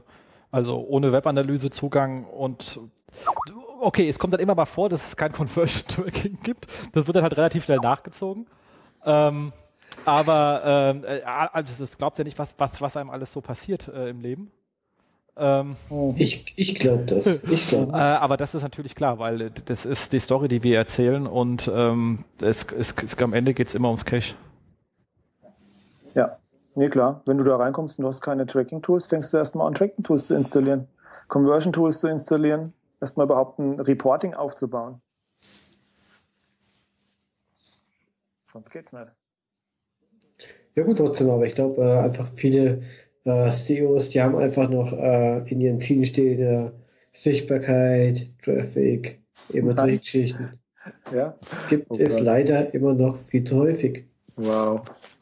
Also ich sag mal so, auf den Konferenzen habe ich auch mal bei der SMX zu der Sarah Finlay gesagt, was mir da immer fehlen würde, äh, noch fehlt, ist bei den, bei den Konferenzen, bei den einzelnen Sessions, nicht nur ist es für Anfänger, fortgeschrittene Profis, sondern mir fehlt noch so die Kennzeichnung, ist es für einen, eine Informationsseite oder für eine, äh, E-Commerce-Seite? Weil du gehst in Sessions rein, da wird irgendwie das Thema klingt interessant, aber dann kommt irgendwie raus, dass das einer ist, der eine, eine Content-Seite pflegt und der guckt nur auf, nur auf Impressions und Visits. Und du denkst dir, boah, ich bin hier falsch, ich habe einen Online-Shop, das interessiert mich nulle. Ähm, mir reicht prinzipiell am Tag ein Besucher, wenn der für 100.000 Euro kauft. Mehr brauche ich nicht. Und die wollen immer alle drei Millionen Besucher am Tag und, und, und die nur irgendwie durch, durch ihre Webseiten durchtrimmen. Also die KPIs sind da halt echt wichtig. Äh, da hat halt jeder andere. Und, und wenn du dann die Zahlen dazu nicht kriegst, hast du echt ein Problem. Das stimmt, definitiv. Ja, wobei auch, wie gesagt, da, klar, du kannst natürlich gerade bei Informationsseiten erstmal gerade auf brutals auf Reichweite gehen, weil das ist natürlich immer irgendwie TKP, kommt immer irgendwas rum. Ähm, aber auch genau. da ist es mal spannend, äh, reinzugehen und zu sagen, okay, wo sind denn, weil welche Bereiche sind eigentlich besser vermarktet? Es gibt Bereiche, die sind immer, also äh, haben immer höhere Werte als andere. Ähm, da kann man, aber da braucht man die Zahlen nicht ständig, weil das ändert sich auch nicht so schnell. Oh. Ähm, aber wir haben durchaus auch mal Kontakt zum Vermarkter gesucht und haben gesagt, okay, Kinders, wo wird denn viel verkauft, wo weniger, wo könntet ihr denn noch mehr verkaufen, wenn wir mehr Reichweite hätten? Äh, oder wo sind wir eher mhm. weniger verkauft? Da kann man schon mal nochmal so nachpriorisieren. Aber diese Priorisierung hält relativ lange dann. Da braucht man es wirklich nicht Realtime, weil äh, so, ja.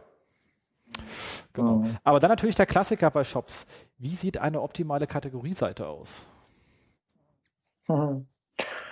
Ja, also ich sag mal so, der SEOler, der ist ja derjenige, der diesen Traffic vorqualifiziert auf die Seite schickt.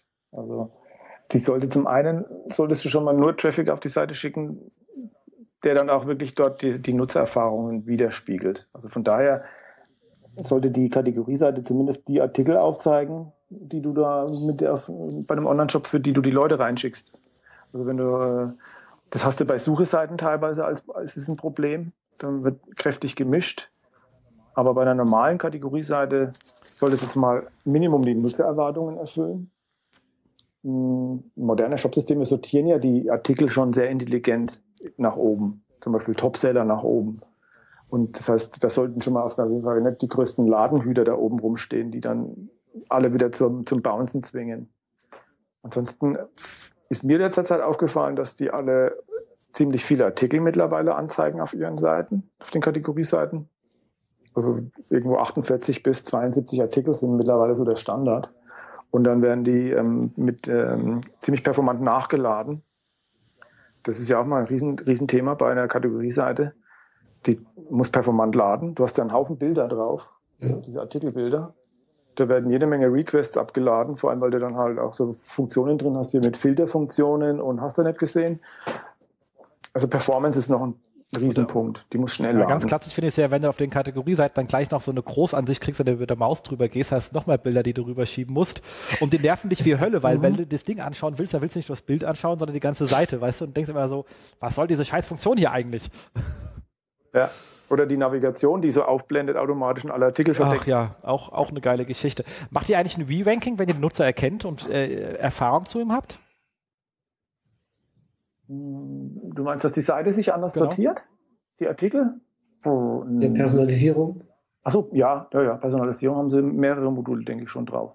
Ist das das, was du jetzt meinst? Ja, jetzt? genau. Hm, ich, denk, ich denke schon. Müsste jetzt aber selber nochmal direkt nachfragen.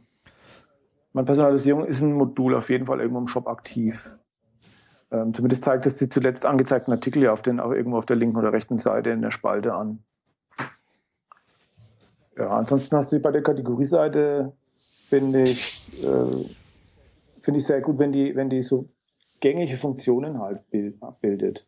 Zum Beispiel bei einem Schuhe-Online-Shop, dass du nach der Schuhgröße filtern kannst oder bei einem Textilshop nach Farben oder nach, bei einem Technikshop dann nach, nach Herstellern und Gerätetypen und solchen Geschichten. Also eigentlich solche Geschichten, die die Jungs aus der Conversion Rate Abteilung eigentlich die ganze Zeit durchtesten und neu einbringen. Und Texte? Ja. Ja, Texte haben wir auch drauf, klar. Aber ja, zum einen für User und zum anderen natürlich für die Suchmaschine. Wobei du hast natürlich, der SEOler will, das, der hat immer das Problem, der will den, den Text auf der Kategorieseite natürlich sehr weit oben anzeigen. Und die Kollegen, die, die das Frontend programmieren, die, die wollen natürlich keine SEO-Texte da sehen. Zumindest nicht gleich im sichtbaren Bereich. das ist ja immer das gleiche Drama.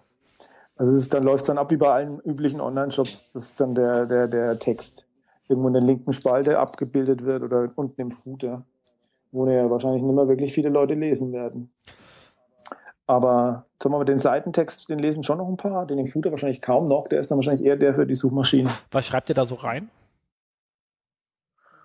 Hm, ja, zum einen Texte über die Kategorie an sich und in letzter Zeit kommen vermehrt Texte dazu, die diese, diese, diese Hummingbird-Themen ab, abdecken mit, mit, mit Fragen.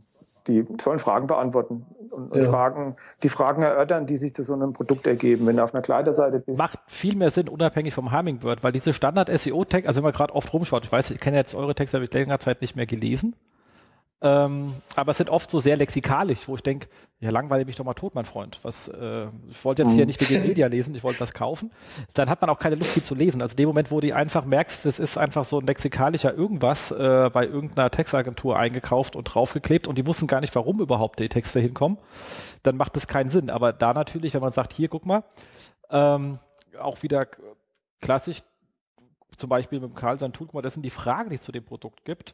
Und dann kann man die Mhm. beantworten. Und wenn man auch gleich auf die Funktion hinweisen kann, weil man sagt, und übrigens, mit unserer Filterfunktion, wenn du danach filterst, kriegst du dann auch die Produkte zu der Lösungsproblem, das du hast. Also macht jetzt natürlich bei Modeseiten weniger Sinn. Also wenn du sagst, okay, wenn du ein Blau ist, dann filter nach Blau, okay, das ist offensichtlich, weißt du. Aber jetzt im, ähm, im, im Technikbereich, wo man Produkte durchaus manchmal erklären muss, wenn du sagst, hier, du willst eine Kamera für bla bla bla bla, brauchst du eigentlich eine maximale Auflösung oder was weiß ich, Stoßfestigkeit und dafür haben wir auch einen Filter unter der Rubrik. Pum. Dann, äh, dann hilft er mir weiter, wenn ich mich nämlich da mit dem Produkt selber noch gar nicht auskenne, weil ich das zum ersten Mal kaufe. Ja, das hast du, das hast du auch bei, bei Textil. Also du, wenn auf einer Pullover-Seite kannst du super äh, darüber berichten, zu welchen Gelegenheiten du auch welche Materialien eigentlich benutzen solltest, welche dann Vor- und Nachteile haben, ob du jetzt Polyester nimmst oder Baumwolle oder eine Mischung. Und du kannst dort wunderbar erklären, wie man die typischen Probleme bei Pullovern, diese Wollknäuelbildung, wie man die wegbekommt oder bei Turnschuhen, wie man die am besten wäscht. Wie und wir verweisen dann auch immer wieder mal in solchen Beiträgen, also solchen Texten dann auf Blogbeiträge, die eben genau das erklären, also eigene Blogbeiträge von uns, wo wir sagen, guck, da hat er einen Beitrag geschrieben über, wie man ideal Turnschuhe wäscht. Passt doch genau. Die müssen wir bei der Turnschuhseite mit in den Text mit rein. Als, als Als Querlink. Querlink, genau. Das ist auch eine geile Sache. Finde ich äh, saugeil, weil es ganz viele sagen, oh, ich schreibe im Blog und verlinke vom Blog nur auf und nicht zurück. Und ich Ja. mal sage, aber wenn du da was Geiles beschreibst und der Nutzer weiß es nicht und muss danach zu Google gehen und suchen, ist er wieder weg. Wenn du sagst, hier übrigens für deine Kaufentscheidung, wir haben ja den richtigen Ratgeber, wie du den Blauschuh für dich perfekt findest. Ey, was, das will ich mehr. Dann ist er in meinem Blog und kommt, kommt über den Return-Button auch wieder zurück zur Seite, weil er jetzt weiß, was er suchen, also wie er die Filter bedienen muss. Ja, absolut. Genau dafür. Und so, und so solche Texte werden dann eigentlich produziert oder eingebunden. Saugeil. Genau. Und halt, wenn die Texte auch, auch noch schön sind, dann ist das umso besser, weil äh, in vielen Jobs stehen ja die Texte jetzt nicht nur ganz unten, ähm, weil die Conversion-Optimierer sagen, uh, die können wir jetzt oben nicht gebrauchen, sondern auch, weil sie wirklich einfach so schlecht sind, dass sie auch wirklich so weit wie möglich runter müssen, dass er im Bestfall auch niemand liest. ja, und werden dann weggeklappt mit einem mit einem Layer. Ganz genau. Da wird äh, irgendwie eine, eine Zeile wird äh, irgendwie eingeblendet und dann kann man es aufklappen und dann kommt die anderen 99. Oh. Ja, ja, das Ja. ist. Äh, Aber- Sowas kann auch rein logisch schon nicht funktionieren und ähm, ja, also wird auch nicht funktionieren. Mal eins muss ich mir jetzt noch schnell aufschreiben, weil es ähm, geil ist. Äh, frage ich dann auch gleich nochmal, oder ich mache es jetzt gleich, wenn wir gerade bei Kategorieseiten sind. Ich hätte es als Frage gar nicht reingeschrieben, aber wie sieht denn für dich eine gute äh, Produktseite aus? Mm, Gute Produktseite. Also das Bild ist echt wichtig. Ich, da da sind wir auch in der Bilderoptimierung immer, sagen wir mal, hinterher. Die Artikelbeschreibung muss natürlich gut lesbar sein und passen. Die Produktbewertungen spielen eine, eine gute Rolle, eine hohe. Also das sieht man ja, das, das kennt man aus eigenen Erfahrungen. Wenn du bei Amazon irgendwas kaufst zum Beispiel, guckt man ja häufig nur mal kurz über den Text und das Bild und man guckt dann sofort in die Bewertungen rein. Ja, Und- ja. Also da müssen die Bewertungen müssen einfach alle sauber zu lesen sein, nicht versteckt sein. Hoffentlich sind sie alle gut, aber es, natürlich hast du auch mal schlechte dabei.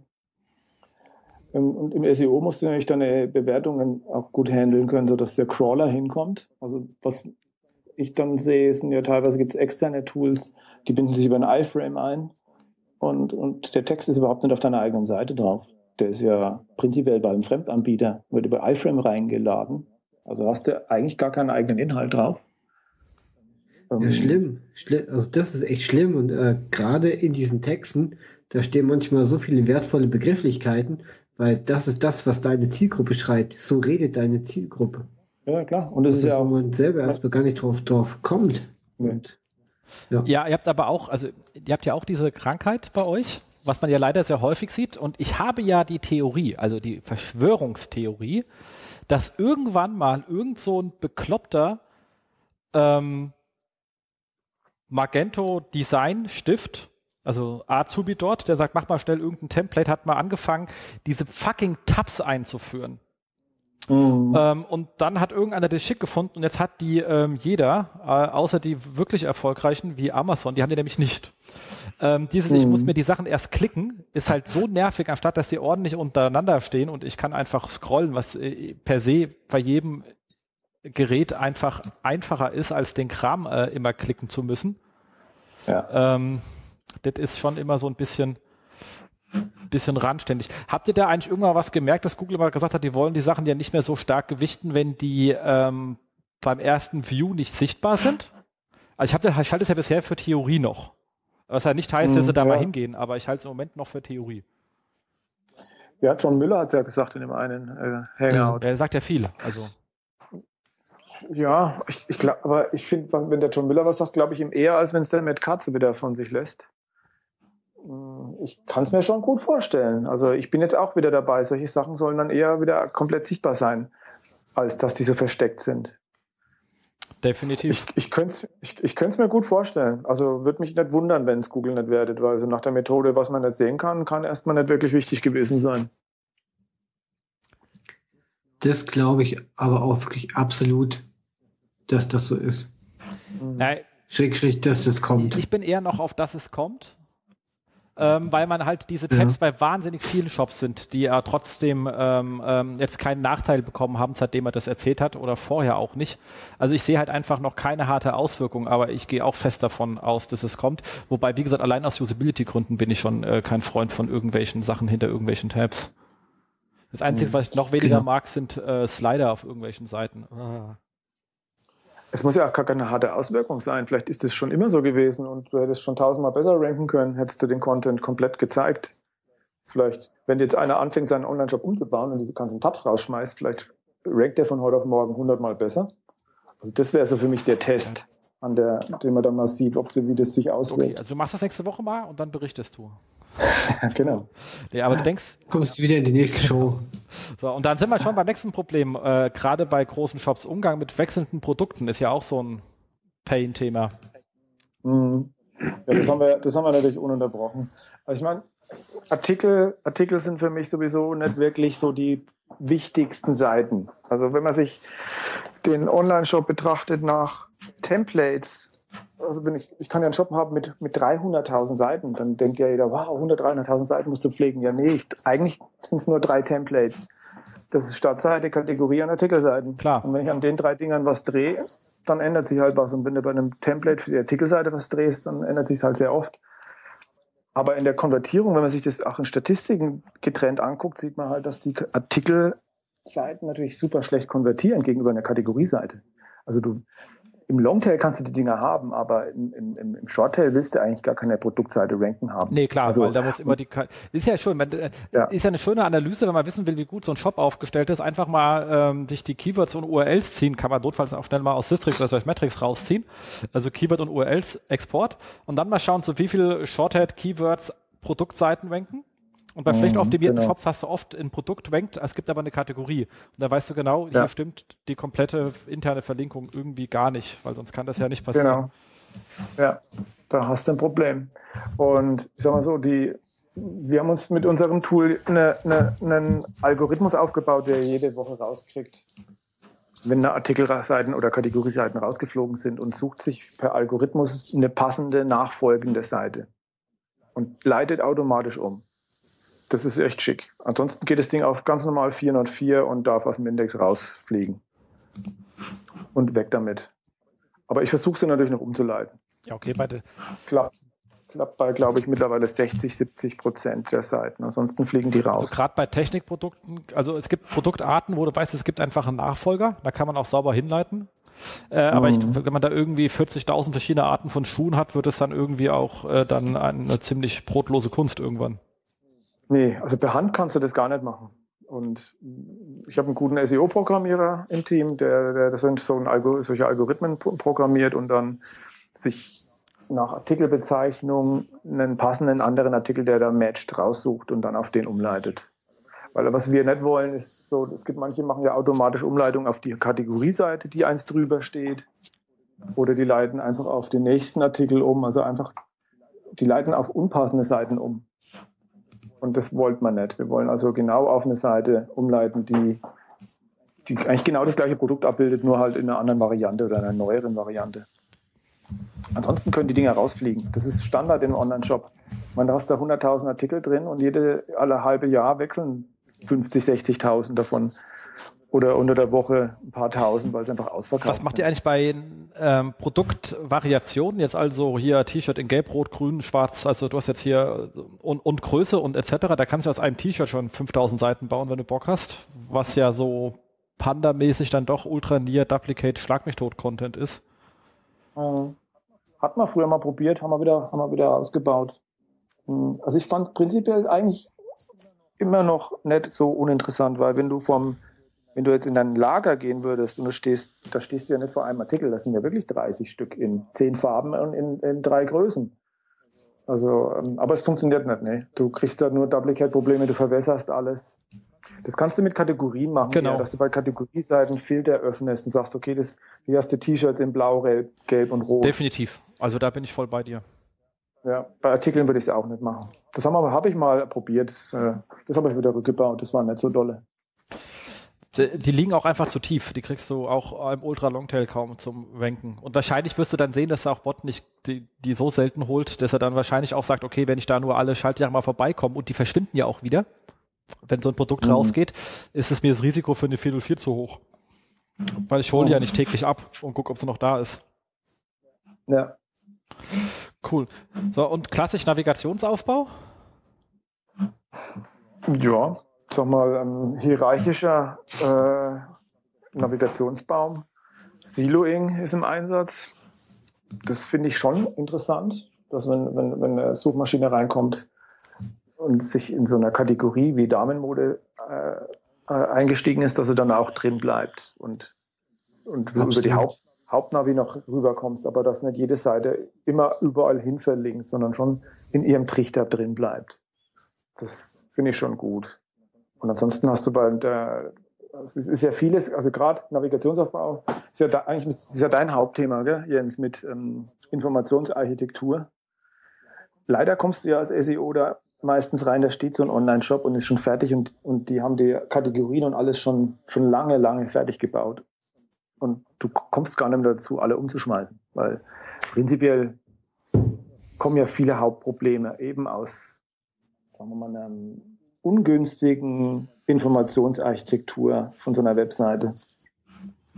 Sprich falsche Kategorienamen oder, oder schon falsche Konzepte bei Kategorien. Und du kannst dann halt nur nachrennen und gucken, dass du Kategorien umbenamst. Ja, ja, das ist äh, immer Pain in the Ass. Aber was macht ihr mit eurer Hauptnavi? Die ist ja auch nicht gerade klein. Hm. Hm, na gut, wir haben in der Hauptnavi, meine ich, so um die 300 Punkte drin stehen. Ja, die hast du halt auf der Startseite, sind die für den Crawler offen, ansonsten hast du die durch das Siloing schon ziemlich eingegrenzt. Wenn du auf so Kategorieseiten unterwegs bist. Also ich habe da schon mehrere interne Verlinkungsaudits gemacht und mache die eigentlich immer noch regelmäßig, mindestens einmal im Jahr, um zu gucken, dass ich nicht von einer Seite irgendwie 1200 Links rausgehen oder 800, sondern vielleicht doch nur 200. Also ich meine, es gab ja früher diese 100 links ausgehende Regel, die man, die ja in Google irgendwann aufgeweicht hat mit nach der Methode nicht, nicht übermäßig viele heißt es jetzt, glaube ich, nur noch. Ähm, aber ich denke auch so, so, so 200, 250, je nachdem, wie groß dein Shop ist, können da schon rausgehen. Also auf der Startseite können auf jeden Fall einiges runter, das sehe ich auch so. Ähm, und auch ansonsten, klar, du kriegst beim Shop auch mit den ganzen Filtern und dann hast du 78 Produkte drauf, äh, da bist du halt relativ schnell drüber, da kannst du dich auf den Kopf stellen. Ähm, aber wie nimmst du die, wie nimmst du die ganzen Dropdowns raus? Sind die dann irgendwie maskiert? Ja, Maskierung, klar. Gibt es ja schöne Maskierungsmethoden mit JavaScript und mit, mit, mit externen Nachladen. Oder mit Events, Mouse-Over-Event. Ja. Also kann man, kann man sich gut selber austesten, was gerade funktioniert. Funktioniert ja immer nicht alles wirklich ewig lang. Also man muss regelmäßig reingucken, funktioniert es überhaupt noch? Und dann entdeckt man, okay, Nee, funktioniert nicht mehr, weil Google mittlerweile eigentlich alles, was sie rendern können, dann auch ähm, da haben und dann rendern die halt auch verschlüsselte JavaScript einfach wieder. So was früher mal funktioniert hat, eine Weile lang. Das ist immer verrückt. Hm, nee, also da muss man ständig hinterher gucken, aber maskieren auf jeden Fall. Also wenn ich einem Crawler was nicht zeigen will, was ihm, nicht, was ihm nichts angeht, wo er nicht hin soll, und über die Robots.txt kannst du es ja versuchen zu steuern, Das wird aber nicht viel nutzen. Der Crawler wird wahrscheinlich trotzdem reingehen. Das sieht man ja dann wieder bei den Logfile-Analysen, Ja, dass er da drüben trotzdem überall Na, reinmarschiert. vor allem frisst das halt, also ich meine, der, der, der, wie willst denn du auch pro Verzeichnen, eine andere Robotext geht ja gar nicht, gibt's ja nur für Root. Hm, Ja, korrekt. So, und da, Ja, dieses ganze Thema Robot.txt natürlich, äh, das ist ja eh immer Pain in the Ass. Wie soll Google da irgendwie mit internen Link-Juice steuern, wenn die Seite eigentlich überhaupt nicht äh, crawlen kann? Und äh, oftmals sind halt auch äh, Seiten, die wirklich äh, per Robot.txt gesperrt sind, äh, vielfach intern verlinkt. Mhm. Und äh, der Juice ist natürlich weg. Ja, du kriegst es ja mittlerweile in den Webmaster-Tools häufig dann, wenn du dieses Ansicht wie ein Google-Bot machst und lässt ihn rendern und dann Richtig. zeigt er ja plötzlich, er kann die Hälfte nicht rendern, weil, weil, weil JavaScript gesperrt, Bilder gesperrt, irgendwas ist alles gesperrt und eigentlich idealerweise sollte ja die Robots.txt eigentlich so gut, da sollte am besten gar nichts drinstehen, außer ein Allow für alles. Genau. Und gut ist eigentlich, wenn die sollte das aber, das ist ja das, wenn die, wenn die von der Informationsarchitektur von Anfang an richtig aufgebaut ist, stimmt die ganze Navigation, hast du nichts zu sperren, dann brauchst du auch keine Canonical URLs, weil einfach alles sauber läuft. Also das Einzige, was du noch brauchst, ist vielleicht so eine, eine gut geschriebene HTXS-Datei, die dir alle Fehlschreiber und wenn einer versucht rumzumanipulieren, automatisch umleitet per 301 auf die korrekte URL-Konvention. definitiv, ja. Oder halt dann 404 rausschmeißt. Und, und dann bräuchtest du das alles gar nicht. Ne? Dann, dann brauchst du auch keinen riesengroßen, äh, kein, kein riesengroßes Maskieren von irgendwelchen Geschichten. Und was ist jetzt im Moment so deine Preferred-Methode zu maskieren? Hm, Ich meine, wir sind momentan bei JavaScript in so einem Data-Feld, wo, er- wo er dann den Link Ja. nachlädt. Das funktioniert, glaube ich, gerade noch ganz gut. Oder auch ein Genau. Maus, du kannst auch ein Mouse-Over-Event einführen, was, was, was der Bot überhaupt nicht macht. Also das ist so auch so eine der Methoden, mit Events arbeiten. Weil der bewegt keine Maus. Der hat ja keine. Also wird er auch nie das Mouse-Over-Event ausführen. Und mit dem Mouse-Over-Event kannst du dann erst, wenn einer mit der Maus drüber fährt, den Link reinladen.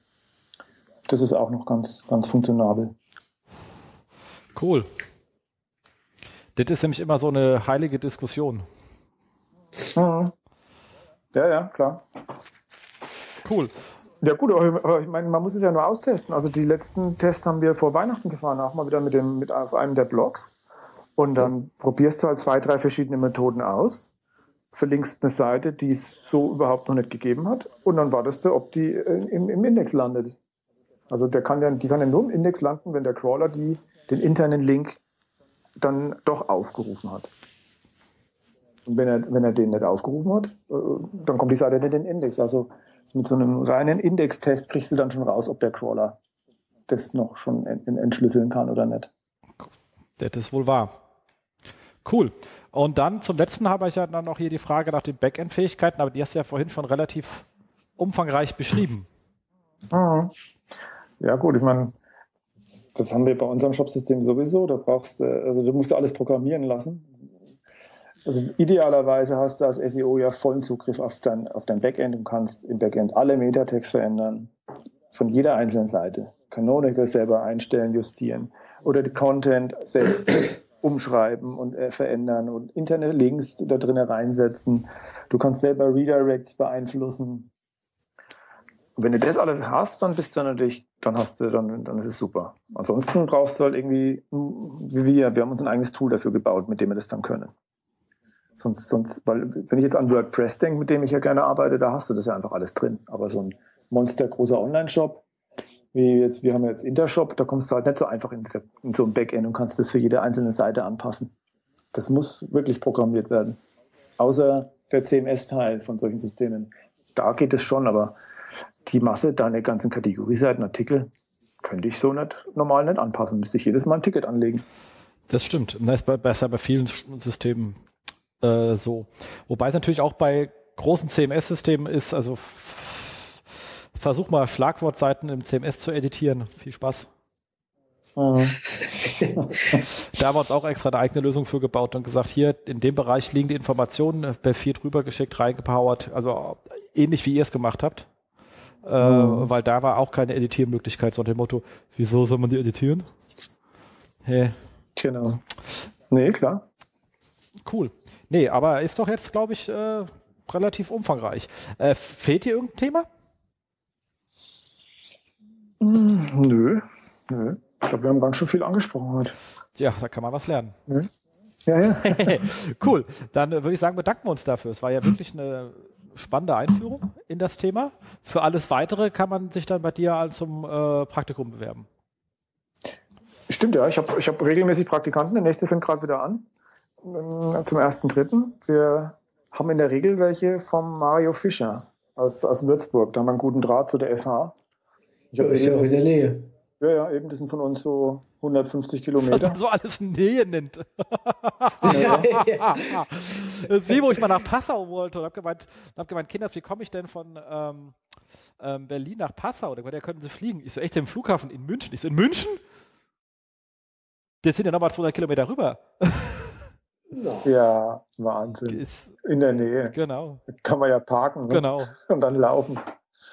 Ja, Knut, äh, vielen, vielen Dank für diese Einblicke. Äh, ja. Das ist ja jetzt schon nicht so häufig, dass äh, also ein SEO, äh, der auch so einen, so einen großen Job äh, ne, betreut, äh, auch so offen redet. Äh, vielen Dank dafür. Uns hat es gefallen und ich glaube den Hörern auch. Genau. Vielleicht. Ja. Doch, bestimmt. Ja. Gerne. Exakt. Da kommen wir. Klasse. Danke auch. Ja, dann kommen wir zum Vier-Wochen-Ausblick. Da steht ja jetzt einiges an. Konferenzsaison geht los. Ähm, für mich sozusagen ähm, habe ich erstmal so eine kleine Tagung von der DENIC hier in, in, in, in Berlin, aber die ist vielleicht schon rum, wenn wir das Ding dann raushauen. Ähm, auf jeden Fall dann äh, die Content Marketing Konferenz in Köln, wo jetzt sogar hier ähm, die äh, Popularity äh, Reference Leute äh, Sponsor geworden sind, siehst du? Früher war ich immer als einzigster SEO darum gerannt, jetzt kommt da noch der eine oder andere dazu, freut einem ja. super. Genau. Dann ähm, die Campings natürlich, Seid ihr da? Ja, oder? Ja, ja, ja, aber nicht die Woche. Nee, nee ich, ich, ja, ich, ich kenne auch keinen, also der halbwegs Arbeit hat, der wochenlang sich von der Arbeit ausklinken kann, aber äh, es wird schon welche geben. Ähm, und natürlich dann äh, in Heimspiel für Markus die äh, SMX. Ja, und äh, gerade auch deswegen tut es mir ganz besonders weh, dass ich dieses Jahr nicht auf der SMX sein kann. Was? Weil äh, ich habe schon Skiurlaub gebucht. Mhm. Ah ja, fährst, kannst ja mal schnell vorbeigewedelt kommen. Ja, das ist extrem schade. Also ich, aber äh, eben wie gesagt, meine Kollegen werden mich dort äh, vertreten, bestmöglichst. Aber ich finde es extrem schade, weil äh, eben im letzten Jahr hat die SMX äh, extrem gerockt. Wahnsinn. Äh, Jens, da warst du auch nicht, nicht da, oder? Jetzt Doch, ich war da. Allerdings leider nur einen Tag. Am anderen Tag war, hatte ich dummerweise einen, einen äh, Kundentermin in München. Deswegen war ich da dann äh, nicht da. Aber okay. einen Tag war ich brav da gewesen. Aha, na gut. So sieht's aus. Ähm, aber hab, ich war auch sehr traurig, dass ich nur einen Tag da war, weil der war echt äh, Hölle gut und ähm, das Programm dieses Jahr sieht auch schon geil aus. Also ich freue mich da. Extrem gut. Extrem gut. Draus. So, dann haben wir noch so ein paar SEO-Jobs. Ähm, Markus, du suchst ja auch jemanden. Ja, ja, genau. Wir bei uns im Team. Äh, viele Hörer wissen es vielleicht, der, der Stefan Weicher ist jetzt auch bei uns im Team. Ähm, wir suchen noch äh, einen SEO-Werkstudenten oder eine SEO-Werkstudentin. Ähm, einfach jemand, der extrem viel Bock hat, von uns beiden auch zu lernen. Äh, unser Team ist noch etwas größer, aber die Leute werdet ihr, ihr da kennenlernen. Äh, auf jeden Fall, wir haben Bock auf SEO-Werkstudenten. Und ähm, genau, wenn du dich dazu berufen fühlst, mit uns äh, doch einiges bewegen zu können, äh, melden. Bitte melden. In München, gell? In München bei uns, ganz genau. Cool. Ähm, dann habe ich hier noch etwas, die äh, Kollegen von äh, Pearl, ihr wisst, das sind die mit diesem ähm, ähm, Technikkatalog, der immer so durch die Gegend geschickt wird. Ähm, die haben aber auch einen Webshop, der gar nicht so ähm, unklein ist und die suchen einen ähm, kompletten SEO-Manager. Ähm, und ähm, das Ganze dann in äh, Bugingen.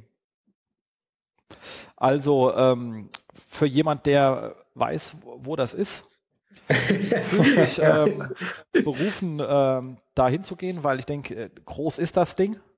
Ähm, und jetzt habt ihr ja von äh, Knut gehört, was ihr dann dort alles Schönes anstellen könnt.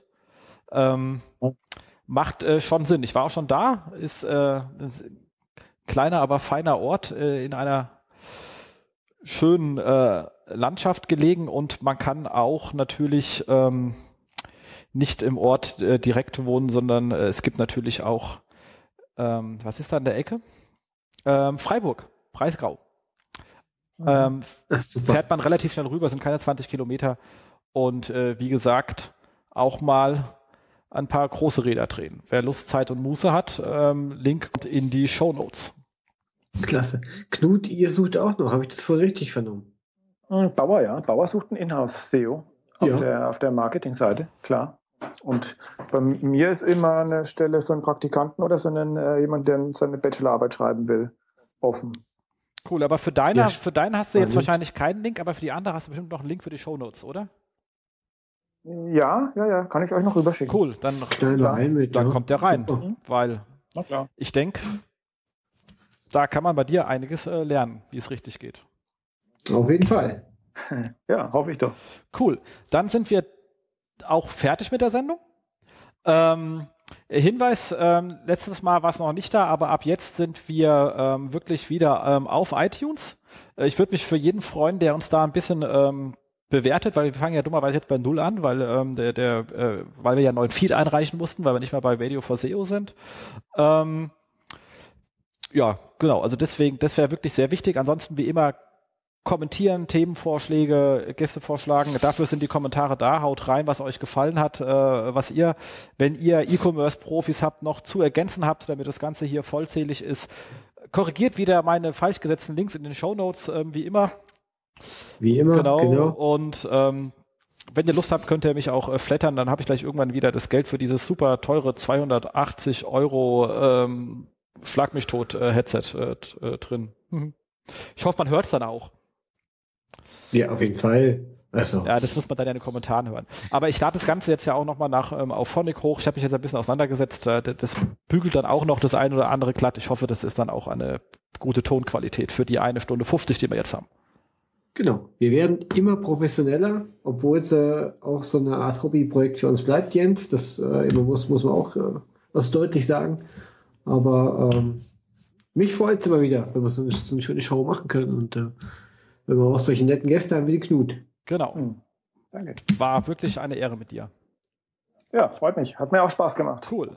Dann tschüss. Klasse. Okay, ciao. Bis zum nächsten Mal. Macht's gut. Das SEO-Haus. Mit Jens Faudrat und Markus Walter. Das SEO-Haus.